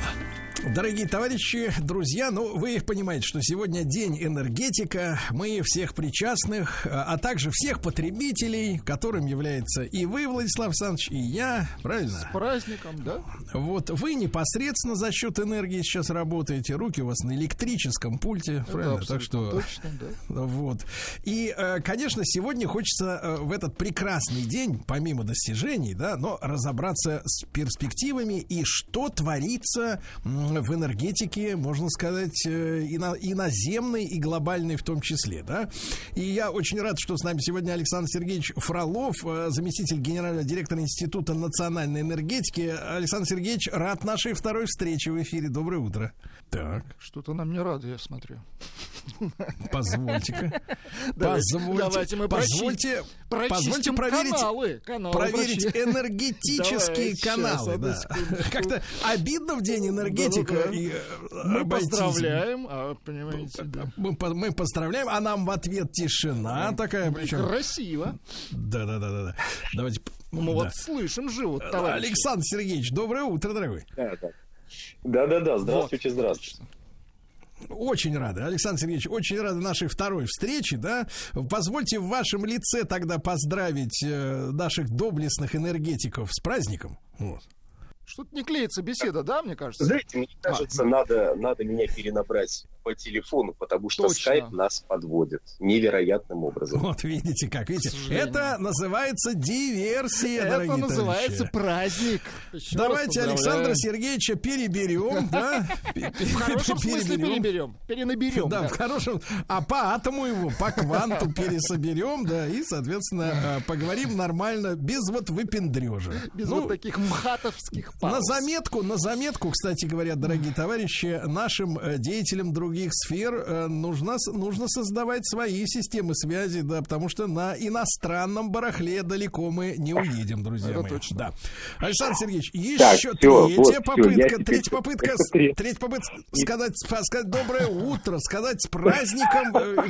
Еще раз с праздником. Да. Взаимно, взаимно. Да, взаимно. да. Александр Сергеевич, значит, смотрите, какая история. Самая горячая тема для зимы, это особенно актуально, вот то, что происходит с энергией в Западной Европе. Значит, э, ту, ту мантру о том, что это все из-за Путина, это я все читал, слышал, видел, все они так, значит, считают, все это чу- чушь, это все понятно. На самом-то деле, что у них происходит, почему, во-первых, такой фантастический рост э, в европейских странах на цену на энергию, да, причем, что интересно, в некоторых странах там хитро поступили, то есть, по-моему, из Германии писали люди, говорят, для народа особенно не подорожало или там компенсируется, да, а вот промышленные предприятия, ну, просто, в, в, так сказать, в шоке, а в Британии, например, там и, и на народ повесили, так сказать, вот эти счета. Почему у них выросла цена именно на электроэнергию? Это в чем проблема? Ну, слушайте, цена на электроэнергию стала расти еще в прошлом году. Я напомню, ну, опять же, я напомню не нашим слушателям, я напомню скорее, так сказать, нашим не слушателям, тем самым, у которых Путин виноват, что энергетический кризис в мире начался летом 2021 года. Тогда подорожал газ. Ну, а дорожающий газ привел, э, привел в движение некоторые рыночные механизмы, в частности, действующие на территории Европейского Союза. Э, Газ стали пытаться заместить углем. Спрос на уголь тоже вырос, и, значит, выросла и цена э, на уголь. А вместе, вместе уголь и электричество, э, уголь и э, газ стали толкать вверх цену на электрическую энергию. Ведь, кроме всего прочего, выросла еще и цена на выбросы. В Европе действует такой интересный, специфический механизм, как цена на выбросы СО2. Производите вы электрическую энергию на своих э, угольных электростанциях, вы безобразник, пожалуйста, компенсируйте. А так как растет производство на угольных электростанциях, то спросы на эти выбросы, на компенсации этих выбросов растут, это чисто финансовый инструмент, и они тоже подорожали в три раза, там они стоили в начале 2021 года 30 э, евро за тонну СО2, стали стоить 90-95 евро за тонну СО2, ну то есть все вместе подорожал. Какая-то, Да, Александр Сергеевич, подорожал Александр Сергеевич, уголь. ну, э, э, тут два вопроса. А, во-первых, а куда идут эти бабки? То есть э, они на эти деньги какие-то вот установки создают, которые СО2 превращают в золото, там, я не знаю, еще Да что-то. нет, конечно, это, по, по идее, это идет местным властям, ну, властям в отдельно взятых стран, которые распределяют эти средства на компенсационные мероприятия. Нет, они установки не строят, они поддерживают, они поддерживают создание новых, новых эм, электростанций, работающих на возобновляемых источниках энергии и прочее, прочее. Ну, Вот, зеленым водородом занялись, правда, занялись довольно скромно, гораздо скромнее, чем собирались. Но это отдельная история, может, как-нибудь поговорим. Так вот, и все вместе, то есть подорожали энергоносители, вырос спрос на электрическую энергию, и все это вместе привело к тому, что электричество стало дорожать. В Европе все отдано на волю биржи, все отдано на волю вот этой рыночной стихии, поэтому как только у вас происходит колебание спроса и предложения, у вас происходят соответствующие изменения и биржевых котировок, вместе с ними происходит изменение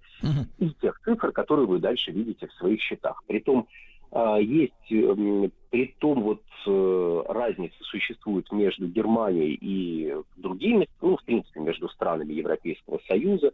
Кто-то из них больше поддерживает промышленность, кто-то больше поддерживает население а, в плане, а, в плане цен на энергоносители, потому что есть некоторые компенсационные механизмы, которые особенно яростно стали работать в последние полтора года. Но в любом случае все, э, все увидели увеличение счетов. То есть, когда говорят, что ну, не, не, не совсем справедливо будет сказать, что население в Германии не, не увидело подорожания. Есть там подорожание, безусловно. Но, опять же, да, совершенно справедливо, наибольший удар приходится по, э, по промышленности. Притом по промышленности идет удар двойной, потому что, с одной стороны, как я уже сказал, подорожал газ, а газ это не только энергоноситель, это еще и сырье. Из него много всякого делают, и в химической промышленности, и удобрения производят и так далее. А кроме того, подорожала электрическая энергия. И получается, что одновременно страдают те, для кого газ сырье, и страдают те, для кого критически, критической составляющей является стоимость электрической энергии. И начинают закрываться металлургические предприятия, начинают закрываться предприятия, производящие цемент и прочее, прочее. Вот испанцы э, могут много рассказать про закрытие а, приостановку деятельности. Давайте так, не за- приостановка деятельности. Знаете, в чем разница между приостановкой деятельности и закрытием? При приостановке вам не надо выходное пособие платить. А, вот. а если вы закрываетесь, то надо бы заплатить выходное пособие. Удобно. того, Да, А- Александр Сергеевич, хорошо, тогда отматываем, как говорится, по шкале влево. Еще время, да. Вы сказали, что именно летом 21 года вот э, пошли вот эти истории. А объективно говоря, вот с точки зрения механизма, чтобы, э, так сказать, нам, как э, обывателям, было это понятно, а из-за чего они начали расти-то так, что вот никак не переварить системе вот этот сбой?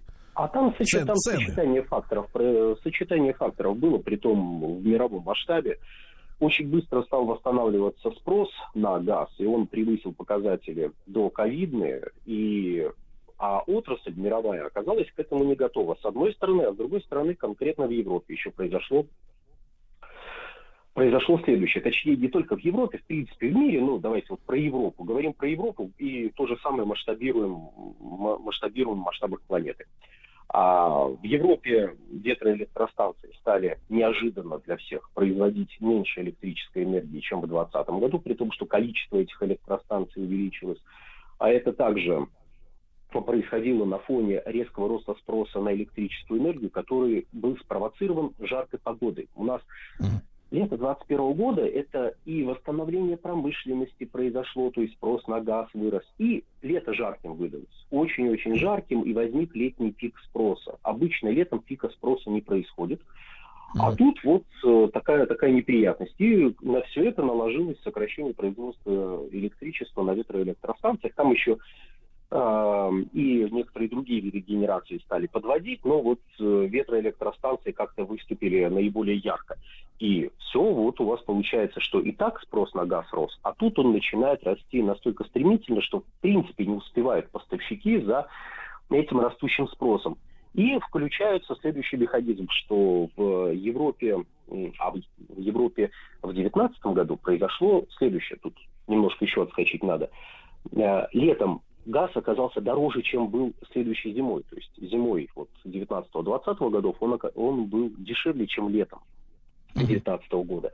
И многие компании, которые закачивают газ летом, чтобы зимой его продать, ну, закачивают в подземные хранилища, чтобы зимой его продать подороже, они немножечко денежки потеряли. И вот лето 2021 года они смотрят на растущие цены и думают, так, погодите, погодите, это же сколько должен газ стоить зимой, чтобы мы сейчас по 500 закачали и, и могли продать с прибылью. Да не может газ стоить там 600-700, это безумие какое-то. А давайте мы сейчас лучше то, что раньше закачали, выкачаем обратно и продадим. И начал- начался вообще потрясающий процесс, когда у вас летом начинается отбор, тут же этот газ про- продается, потому что вы его закачали по там 300 весной еще, а тут он 500 стоит. Вот давайте его продадим 200, 200 долларов сверху. Замечательно, замечательно. И вот, и это тоже добавило дальше дополнительного спроса зимой, конкретно в Европейском Союзе. То есть происходит как? У вас обычно летом газ закачивается, и э, это позволяет немного снизить э, закупки, немного снизить импорта зимой, потому что, ну, вот у вас уже есть некоторые запасы, значит, вы что-то импортируете, но меньше, чем вам надо было бы, исходя из текущего спроса, потому что вот у вас запасы, вы часть э, своего спроса компенсируете из запасов. И опять же, это тоже э, дало дальше эффект, э, связанный с тем, что газ стали э, импортировать зимой больше, чем могли бы, если бы накопили необходимые запасы. Но это поддерживало цены также. Вот так вот выстроилось. А почему не успели поставщики? Потому что э, ряд проектов, например, связанных с производством сжиженного природного газа, не был не были введены в строй в 2020 и в 2021 годах из-за ковида. Ну, все посмотрели, ой, рынок падает, зачем мы сейчас будем, зачем мы сейчас будем этим заниматься, наверняка Кто же его будет брать? Да, я понимаю. Александр Сергеевич Фролов, э, зам генерального директора Института национальной энергетики. Сегодня день энергетика, товарищи. А, Друзья мои, сегодня у нас день энергетика. Мы всех поздравляем, всех э, и производителей, и потребителей, конечно. Это наш, это наш праздник. Вот, Александр Сергеевич Фролов, э, зам генерального директора Института национальной энергетики с нами сегодня. Мы разбираемся с тем, что происходит в мировой энергетике, потому что это как бы комплексно завязанный. Где-то газ, где-то свет, где-то ток. А, Александр Сергеевич, вопрос такой. А, Вот благополучие Европы, да, м, где э, невероятно разросся рос средний класс, и нам, э, нас вот и 90-е годы, и 2000-е годы, и 10-е годы а, попрекали тем, что вот смотрите, как живет Европа. Вы понимаете, что они там живут хорошо? А вы знаете, что вы, русские, там, россияне, живете плохо? Знаете почему? Потому что у вас нет демократии. А вот у кого есть демократия, тот, тот живет хорошо. Вот посмотрите, как в Европе. Я к чему клоню? Вот это обеспечение э, зажиточного состояния среднего класса в Западной Европе, оно базировалось на какой оптимальной цене на газ, чтобы мы представляли, да, вот эту э, ситуацию э, в, в- свете сегодняшних перемен? Вот какая цена обеспечивала им вот эту, в кавычках, демократию благополучную, сытую?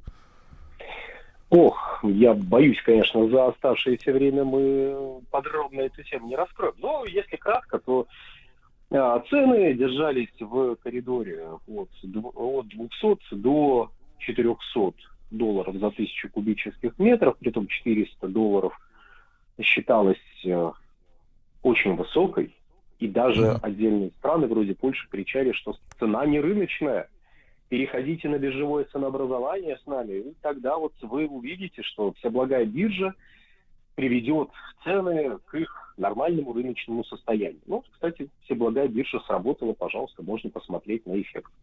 Сейчас разница между биржевыми ценами и ценами, которые формируются исходя из нефтяной привязки, а тут нужно пояснить, что есть два принципа формирования цен на газ. Один предполагает, что есть привязка к бирже, то есть выбираете биржу, которая вам нравится, выбираете понравившиеся вам биржевые инструменты, прописываете их в формуле цены в контракте с вашим визави, и все, и тогда можете высчитывать каждый там пе- период времени э, вашу цену на текущий, на текущий период, исходя из этих параметров. Либо вы берете корзину нефтепродуктов, э, нефти, и говорите, что вот в такой-то, такой-то, такой-то, такие-то, такие-то показатели за такой-то, такой-то период, опять же, ложатся в, э, в формулу, и получается цена газа. Вот сейчас э, с нефтяной привязкой, с нефтяной привязкой э, нефть, ой, нет, газ стоит примерно в три раза дешевле, чем он стоит а,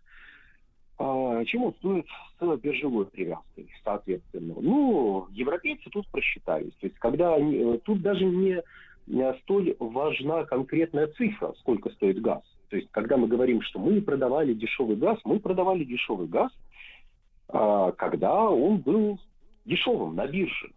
И до этого у нас была нефтяная привязка, европейцы настояли, нет, мы хотим, чтобы наши долгосрочные контракты с вами, дорогая Россия, были пересмотрены, чтобы там учитывалась привязка биржевая, и поэтому мы сказали, ну да, конечно, хорошо, раз вы настаиваете, пожалуйста. И теперь у нас тоже есть привязка к бирже, поэтому, когда продается российский газ, он тоже продается по тем же примерно ценам, что и продает Норвегия, что и продает Алжир, ну и другие поставщики. То есть в этом плане мы уже перестали быть уникальными. Другое дело, что из-за террористических актов на северных потоках, из-за санкционного противостояния э, на польском направлении э, снизились, в принципе, возможности нашей прокачки в Европейский Союз, а это в свою очередь подстегивает спрос на сжиженный природный газ. То есть, в принципе, в 2022 году а, предпосылок для прекращения энергетического кризиса было мало. Но европейцы, видимо, посчитали, что давайте закрепим результат, давайте запрем часть объемов российских на ее территории, увеличим спрос на сжиженный природный газ, который нужно произвести и доставить, в общем, надо откуда-то взять.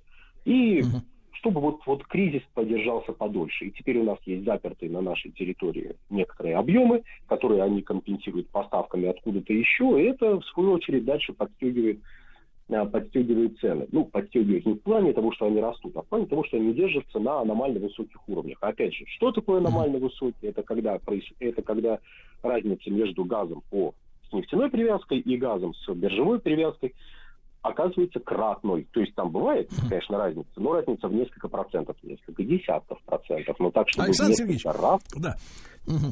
Александр Сергеевич, вопрос, а такой короткий, насколько это возможно. Значит ли это, вернее, какой запас прочности европейской экономики в связи с таким, с такой трехкратным, да, э, разницей в цене на э, газ вы видите до того, как европейская э, цивилизация начнет жить как алжирцы? Вот вы их сегодня упоминали уже. Ну, как алжирцы, они не начнут, знаете, у них климат другой. А прочность европейской экономики уже была продемонстрирована в том же 2021 году, то есть сыпаться это все началось во второй половине 2021 года, предприятия стали закрываться во второй половине 2021 года. А, о росте энергетической бедности, которая и так была в Европейском Союзе, так на секундочку, стали говорить во второй половине 2021 года, то есть все, прочность кончилась, извините за такое а, не, не научное определение, но прочности там больше нет. То есть при текущем Я услышал, уровне всё Александр Сергеевич, э, я, я услышал, то есть как в Алжире не будет, потому что в Европе не настолько тепло. А, Александр Да. Сергеевич Фролов, э, да, зам генерального директора Института национальной энергетики. Дорогие товарищи, погоды, какие повороты нас ждут впереди, каприз природы или ее щедроты, дожди, весенние дожди, сырой апрель стоит по пояс в снега, пройдут и дожди, подожди, забродит мои во закружит, размыт дождями даже горизонт, не предсказать, когда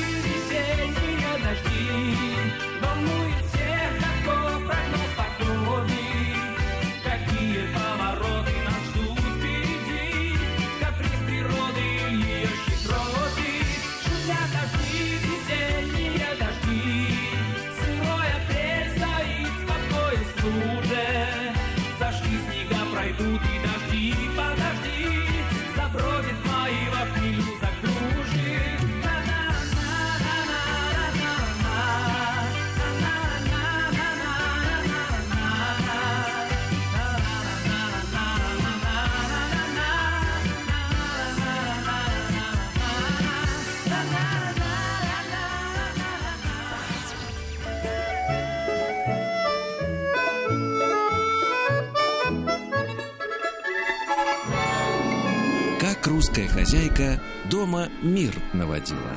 Дорогие товарищи, хочется навести мир до- дома. Хочется, да. Ищем людей, подходящих для этого. Одного человека знаем, это Олеся Рыбинская, сказкотерапевт, консультант по методу комплексной сказкотерапии, специалист по песочной игровой терапии. Олеся, доброе утро. Доброе утро. Как прекрасно, что сегодня вы добрались до нас. Я сама Это очень рада. Замечательно. А вот, э, вот сказочка, которую вы сегодня нам заготовили, как раз вызывает вопросы. Да. Э, я Это же же даже это про- я же даже прочесть это не могу, э, так сказать, вот с осознанием того, о чем идет речь. Юстейнгардер. Нет. Владик, это два слова разных. Вот. А называется Рождественская мистерия. Нет, то нет, есть, э, нет, нет, нет, подождите, пожалуйста. У нас сегодня приключения новогодних игрушек. Елены Ракитиной. Серьезно. Все не так было в тот день. Слушайте, Энергетиков так, с праздником. э, так, А так здорово, что у нас столько много всегда сюрпризов с вами. Посмотрите. А вот этот э, самый гардир, это когда будет у нас? Очень хотите? будет ли? Давайте в следующий раз возьмем. Да Ну, там- Анечка? Эх, бедная Анечка, опять получать тумаков. Ай-яй-яй. Наш слушатель говорит, почему наша Анечка такая какая-то нервная? Тут тумаки. От таких, как рука тяжелая. Олеся, итак, еще раз давайте Что ж за сказка сегодня, Да-да-да. да? Так. А, Но вообще, когда мы говорили про новогодние эфиры, предновогодние и предрождественские эфиры, а, мне захотелось взять не обычные сказки, да, там «Морозко», «12 месяцев», которым всем известно, а захотелось поделиться самыми любимыми сказками, которые пришли ко мне через моих детей. И здесь на первом месте стоит, конечно, Елена Ракитина. Это современный русский автор. Я очень люблю ее слог, я очень люблю ее образы. И не потому, что она придумала что-то новое, а потому что она из обыкновенных историй. Ну, сегодня мы разберем приключения нового- новогодних игрушек, и я просто покажу, что это совершеннейшая сказка, близкая для каждого человека. А, Это и- вот, простите, Олеся, это Да. каких веков автор? Это наш, это наш современный автор. То Современный есть вы автор, как-то да. вот пиарите современного автора. А, мы должны быть везде. И, э, и классика должна быть в нашей жизни, и мы должны знать и современных авторах. Ну как без этого? А вот, вот сейчас вы, я очень надеюсь, что вы согласитесь со мной, что нам нужны современные авторы для того, чтобы а, думать и м, теми... м, Смотрите, э, когда подростки не могут читать сказки, это на самом деле им не, не то, что не нравятся там идеи сказок, или они считают, что это глупо. Нет, им просто не очень близка эстетика. Если мы перевернем сказку э, и уберем оттуда сарафаны лошадей и повозки, Они половину да, слов не понимают. а, во-первых, они половину слов не понимают, но даже если объяснить каждое слово, ну им ну, не очень интересно. Поэтому мы прям иногда переписываем сказки. А здесь все А вы хотите, чтобы в сказках как было? Перестань меня шеймить, а то я буду агриться, потому что мой краш одобрил меня? Или как там? Я даже до конца не могу я не говорю про лингвистику, хотя я знаю все эти слова. Я не говорю про лингвистику, я говорю про э, обычные вещи. Ну вот, например, вот эта сказка «Приключения новогодних игрушек», она начинается с того момента, когда семья достает коробку новогодних игрушек. Всем известна ситуация? Ну, мне кажется, Ну, что... А, и современная, и в прошлом мы также делали, я помню, и с бабушкой мы доставали такие коробки, когда я у нее гостила, и дома тоже у нас такое было. И эм, можно просто достать коробку, быстренько нарядить елочку, да, ну, ну, не быстренько, да, хорошо там, э, когда помогает вся семья, а можно рассмотреть каждую игрушку и вспомнить, с кем или с чем она связана. Вот это вот новогодняя игрушка, это же кладезь воспоминаний. И наши воспоминания, какие бы они ни были, и они так интересно, что обычно вспоминается самое хорошее, ну вот то, что связано с новогодними игрушками. И это просто такая точка опоры, силы, это тепло, а если это еще игрушка твоей прапрабабушки, то это вообще связь поколений и времен. И Елена Ракитина, она рассказывает, то есть вся ее сказка это э, там 14, по-моему, глав. э, в начале введения... в конце- 14? Да, они не очень большие. И все 12 героев, персонажей, которые были на елке, они очень похожи вот и на моих персонажей, которые и на мои игрушки, которые у меня были. Я прям вот помню вот этот красный шар с э, белой снежинкой большой. Это Все-таки был- флер ретро присутствует, да? и ретро здесь есть, и пластилиновый э, этот э, пластилиновый э, ослик, которого слепил ребенок. После- ослик? плас- Да, да, да. И прям там целая история с какими-то перипетиями, как его э, помяли, потом как его восстанавливали. И розовый поросенок из лоскутка, который сшила бабушка. И зеленый Это- шарик. И ворчливая гирлянда. Это для детей, да. Не соглашусь, не соглашусь. Мы даже сегодня с вами в игру поиграем, представляете? Интересно. Так, Сергей сразу. Нет, нет, нет, это не я. Пластилинового. Хорошо, я на своем примере покажу, как это происходит. А, то есть вот просто-напросто окунает нас э, в такое какое-то пространство. Или, или так, да. В какое-то нас э, пространство такое очень теплое, нежное, доброе. И я всегда говорю и перед Новым годом, и своим ученикам, и в семье тоже, что не нужно суеты. Сейчас нужно остановиться и подумать. Причем так интересно, что а, мы в основном подводим итоги, да, но в каких-то странах... А, кстати пиш- говоря, нет, вот, вот, э, Алис, Да? тут я вас должен Ну-ка, поправить. хорошо, скажите, Вы пожалуйста. все-таки ведь э, сказкотерапевт, да? Так. А те, которые вот с психами работают, они заявили, что э, вот подведение итогов, которым занимаются, кстати, по, ныне, по новой статистике 46% россиян, а Ну. приводит к затяжной депрессии, потому что Не а, ведь нравится? у женщин, вы знаете, у женщин есть такая, такое слово жуткое, вот э, креативное слово такое, достигатор. Я, говорит, хочу, чтобы мой мужчина был достигатором, ну или я сама она хочет быть. И вот когда то, что задумано было 1 января, 31 не срастается список. Не сработал? Не достигатор. срастается, да-да-да, он не сработал. И начинается затяжной депрессняк. Поэтому Ай-яй-яй-яй. псих- психиатры советуют не заниматься вот этой вот... э, Ерундой. Лучше ослика вылепить из э, Нет, пластилина. не вылепить, восстановить, если помял. Да, и куните его. Слушайте, так интересно, что вот эта информация проходит совершенно мимо меня. А вот для того-то вы к нам и ходите, чтобы с жизнью налаживать связь какую-то. Алис. Зачерпнуть, чтобы, да. Понимаете? Вот Ну. в лице нас вы встречаетесь с суровой правдой жизни, да, она бывает непри- неприглядной. Неприглядной, да, конечно. Не, я понимаю, что вы, конечно, оградились а, тоннами песка и, так сказать, вот сказками. А, Да, да, да. Но ну, это кто не еще так. оградился? А, Может быть, э, здесь нужно поговорить, эм, каким образом нужно подводить итоги, и нужно подводить итоги э, своих достижений. И эти итоги должны быть не обязательно машина, квартира, десятое образование, а может быть, э, новые друзья, что-то изменили в себе к, к лучшему, помогли кому-то, не знаю, Да нет, кажется, встретились. надо как бы, надо как с минимума начинать. Не сел, да уже и хорошо. Да нет, что-то живой, да и ладно. Не, это как бы... Выздоровел, да? А вот не сел, и хорошо. Нет, не прищучили его. Молодец. Так. А, так, понятно ваше настроение. Ну хорошо, давайте все-таки немножечко, немножечко, да, немножечко вернемся к Итак, нашей мы истории. разбираем коробку, да, вот коробку из коробки. Разбираем достаем. коробку, да, разбираем коробку и достаем картонный домик. Вот обычный картонный домик, э, которому очень много лет.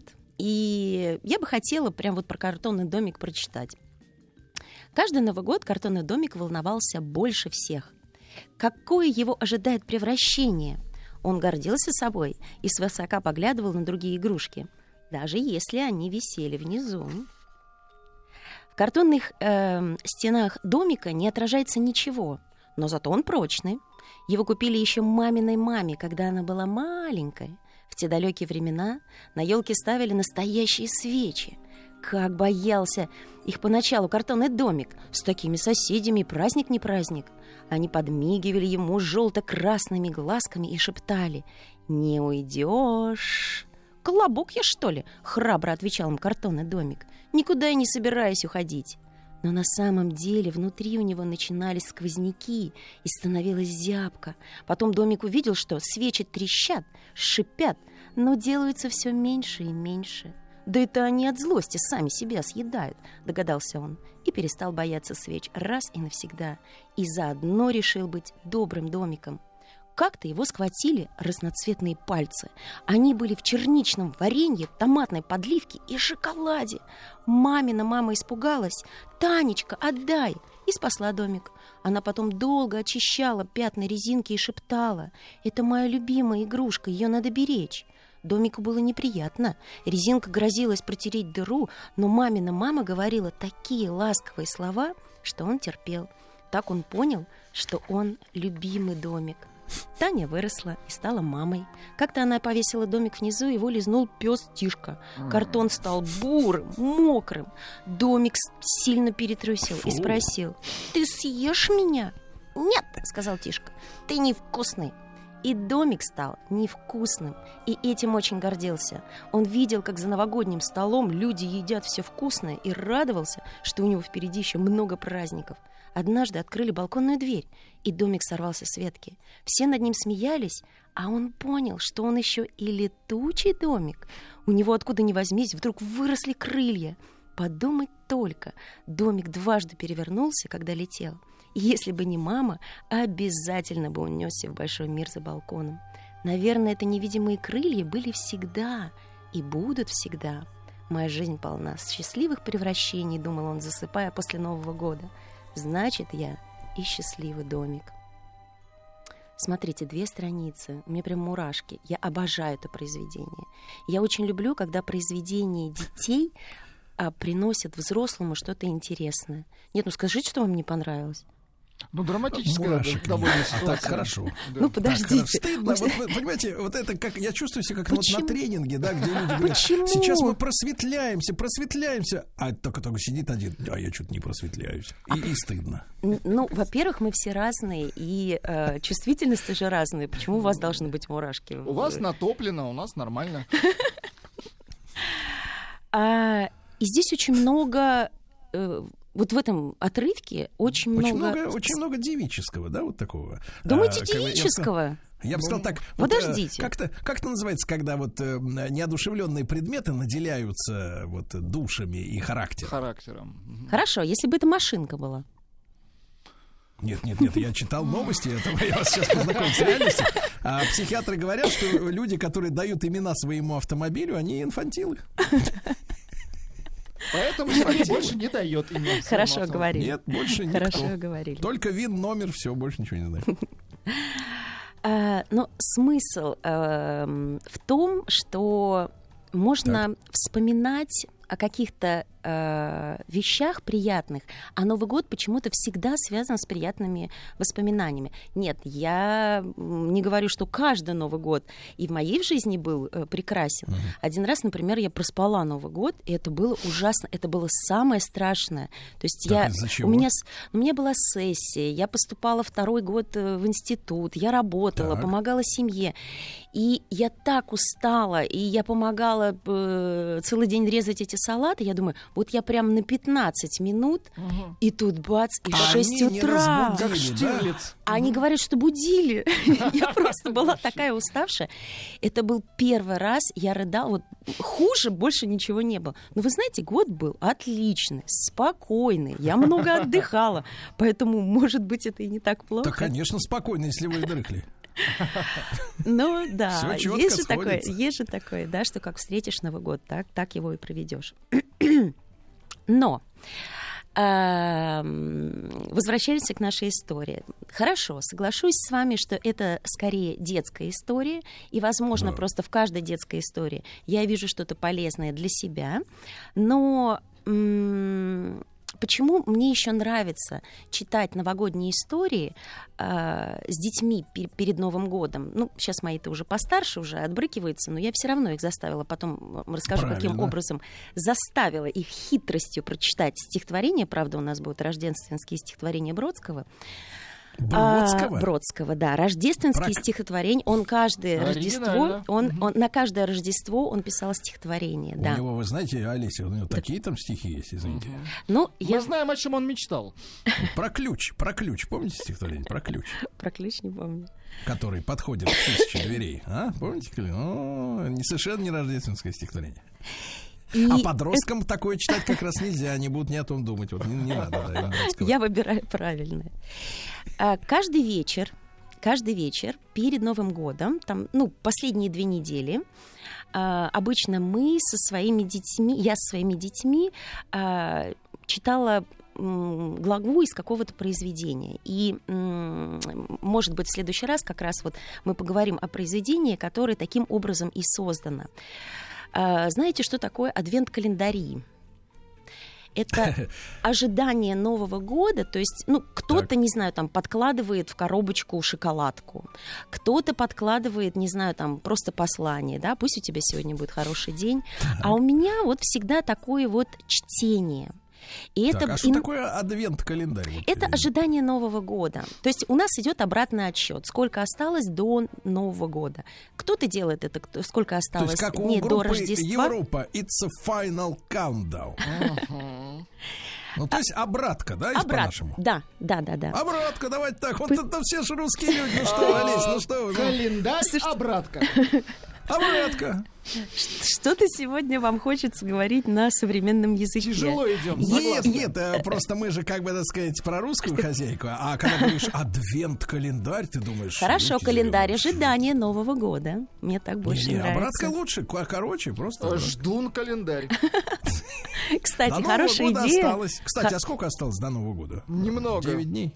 Да, 9 дней. 9 дней, да. Это чувствуется. А, детям все сложнее и сложнее вставать утром э, рано, темно, устали. И если у вас есть такой вот э, календарь, ждун, кстати, мне очень понравилось название, а, то они просто бегут э, с, ну, некоторые с закрытыми глазами, открывают и смотрят, что же там.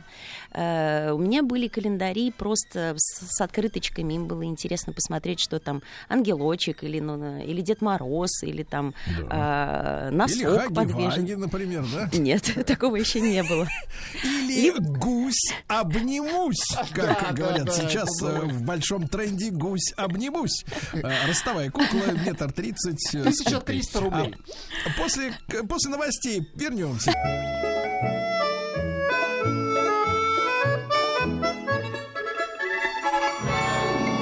Как русская хозяйка дома мир наводила.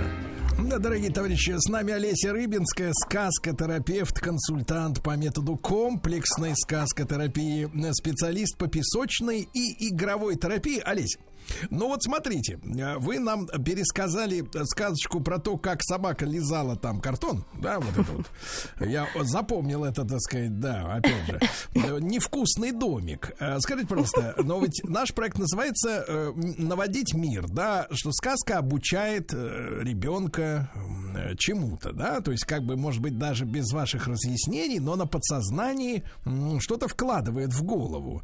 А вот сказки современных авторов, ну, сказать, хватает ли им, так сказать, вот, может быть, какой-то прозорливости, э, паранормальных способностей, чтобы так же, как народная мудрость, э, действительно вот вложить в эту сказку о том, как, ну, вот рассидели они, разбирали, значит, вспоминали, плакали, смеялись. М, Что ребеночку-то вот дает эта история для, в плане воспитания? Очень много дает. Во-первых, э, родители рассказывают про то, как они э, праздновали свой Новый год. И наше празднование очень отличается.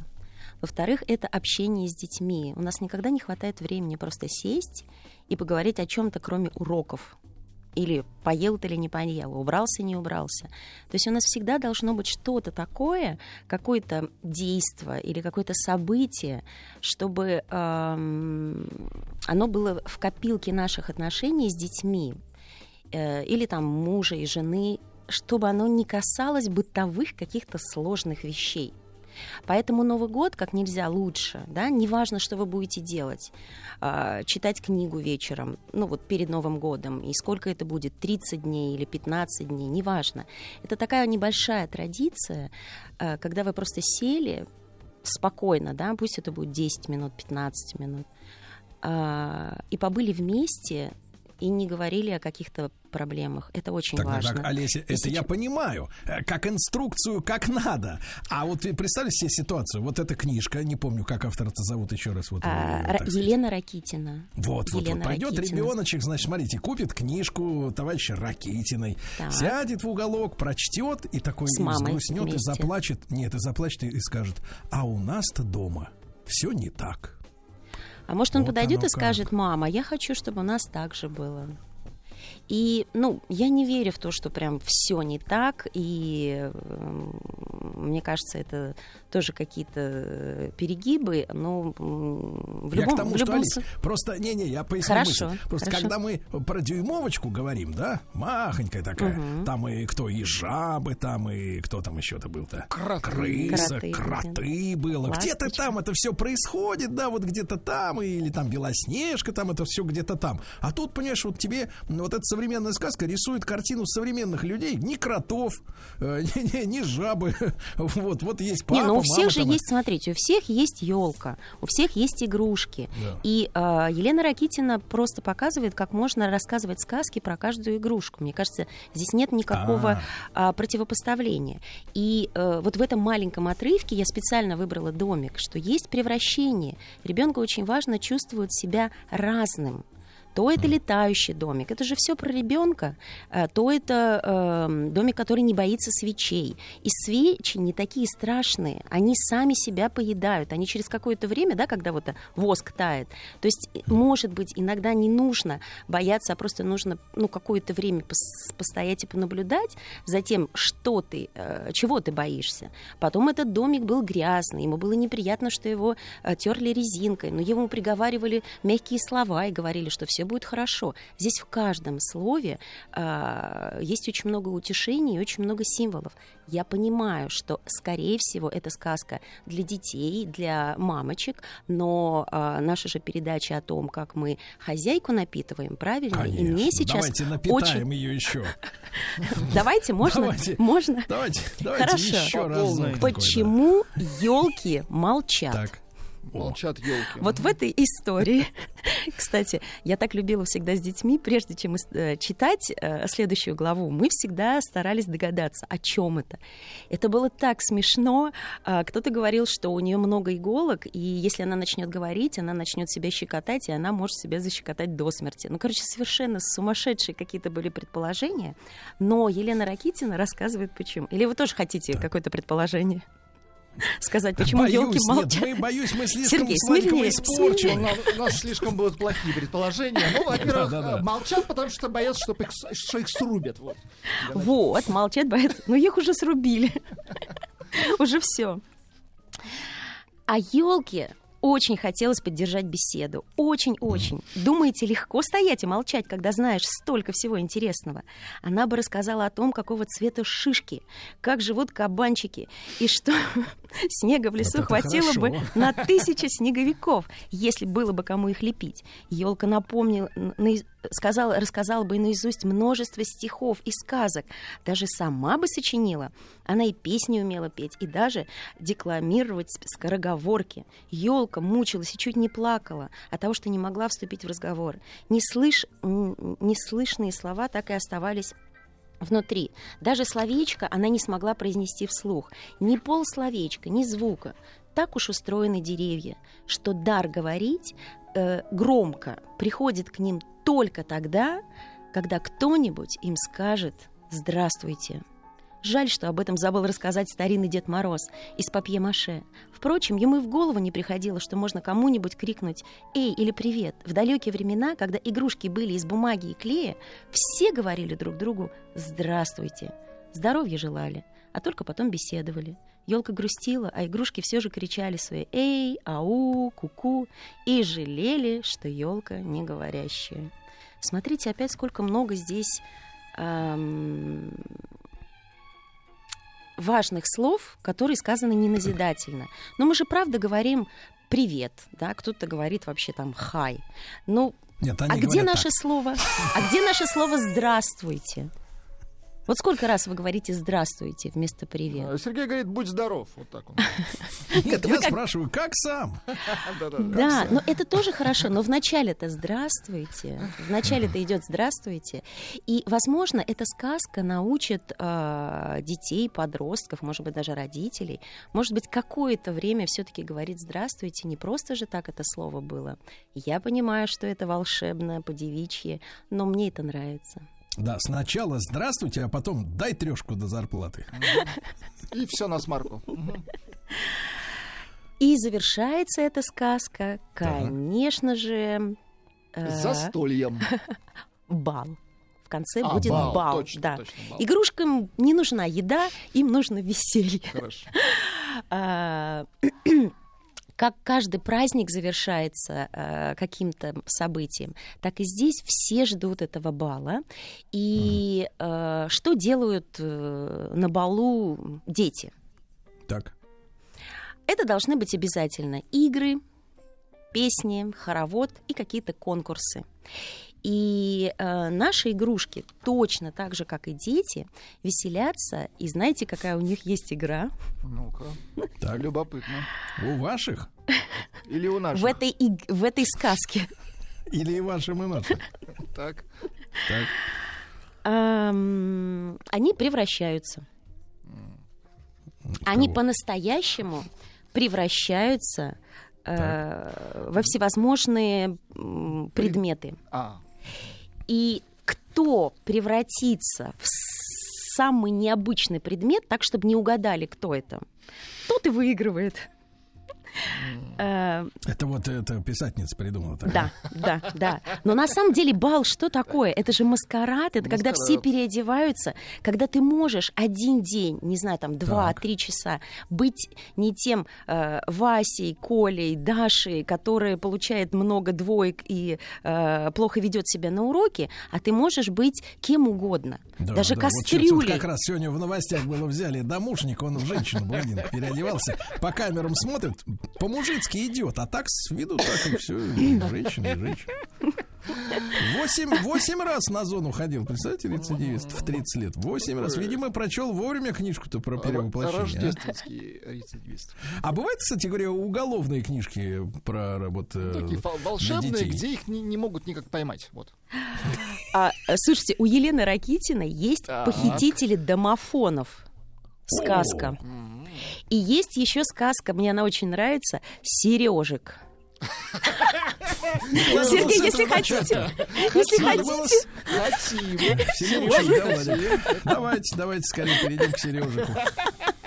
Очень. Конечно. Наконец-то нашли сказку подходящую. а Знаете, здесь по договорах такая, это про телеги было сказано, равно не подмажешь, не поедешь, потому что там это... Бумагу облизывают собаки. Ну, Сережка, Да, это давайте. нам не интересно. Ну, давайте, Сережек, давайте. Давай. вот удивительный автор, да, Что там? Елена Ракитина. И, и про, да, и про детективы, и про Новый год, и про Сергея, ну, про все, Так. что, все, что нам надо. Так это вы... Нет с собой текста-то? Я его помню наизусть, но я не, я, я не, я не хочу рассказывать. э, Не хотите ан- огорчать Сергея. Нет, Не, а это, в, двух, чу- в двух словах-то это чудесная просто, В чем сказка. закрутка? Прям в двух словах. Ну да. Да, да, Уверены? конечно. Кто А, кого? Это сказка взросления. В этой сказке в этой сказке похищают маму Сережика, и вместо капризного э, Так, мальчугана, Мгм. который там не ест мамину еду, э, не убирается, Грубит грубит, да, да, да, да, да, он проходит очень много испытаний, и в Так. конце он э, превращается в настоящего Радиоведущего. по- Молчать. Так. В кого превращается? помощника, Помощника. настоящего помощника. Помощника депутата. Тоже неплохо. Так. А в, а- а в сказке в кого в превращается? сказке превращается э, в настоящего помощника, э, в чудесного человека, обретает очень много э, друзей, и э, мама, конечно, возвращается. А, То есть вот без так. кражи мамы-то никак не обойтись, правильно? Представляете? Да. Хорошая Да. сказка. Ну, возвращаемся к, к приключению новогодних игрушек. Знаете, кто выиграл э, в этой игре? Так. Как бы вы сказали без нашего присутствия, челлендж. Кто?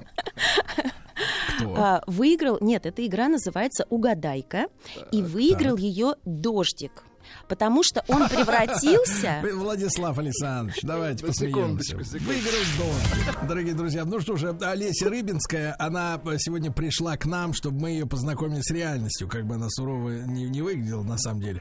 Сказкотерапевта, консультанта по методу комплексной сказкотерапии, специалиста по песочной игровой терапии. Мы сегодня знакомим с этим миром, да. А она нам рассказывает, что в конкурсе может победить дождик. Это класс. А, Вы Вот и даже, поговорили. вы даже не можете представить, в кого он превратился. И почему он превратился. А дождик, ты А, имеешь в обычно- виду украшение, что ли? Украшение, конечно, А. новогодний дождик. думали, он просто мокрый. Так. Как сегодня Ам. в Москве. Кстати, видите, слушайте, все к одному, все к одному. И вот кто же на самом деле кастрюля, никто догадаться не мог. Она-то и победила в угадайке. Кастрюля на балу, нарочно не придумаешь, ворчала гирлянда, которая стала точной копией серебряной феи с пружинками-завитушками на голове. Гирлянда была уверена, что выиграет. Ей казалось, что ее выдумка лучше всех. И, конечно, выиграла бы она, если бы не ворчала. Но только гирлянда феи начала брюзжать, поучать, воспитывать, как сразу все ее узнали. А победил дождик. Никто не мог додуматься, что он кастрюля. А дождику только этого и надо было. Он ходил и со всей силы бумкал крышкой. Такие звуки ему напоминали гром. А, Мне кажется, Олеся, это какое-то продвижение вот трансгуманизма, что ли, нет? Почему? Ну, был дождик, а стал кастрюлей. Транс. Ну хорошо, не будем Смотрите, близко он взял, он взял вещь совершенно необычную, да, то есть все равно все превращались в что-то В красивое. банальщину. что, ну, в банальщину, которая относится к елке, к украшениям, да? А он сделал что-то такое А он, значит, необычное, такой и вот никто... не бинарный, да, у нас? Он такой Малевич со своей кастрюлей черной. Но на самом деле э, идея-то все равно пришла э, из его сути. Дождик, гром, кастрюлей он мог греметь крышкой, поэтому э, и никто не мог догадаться, что это дождик, потому что он вел себя совершенно по-другому. Вот, например, Сергей стоял на крышке, кстати, с Рустамом. Не раз. Э, Гирлянду все узнали, хотя она перевоплотилась, потому что она ворчала. Она всю жизнь ворчит. Поэтому, а дождик был совершенно необычным в тот момент.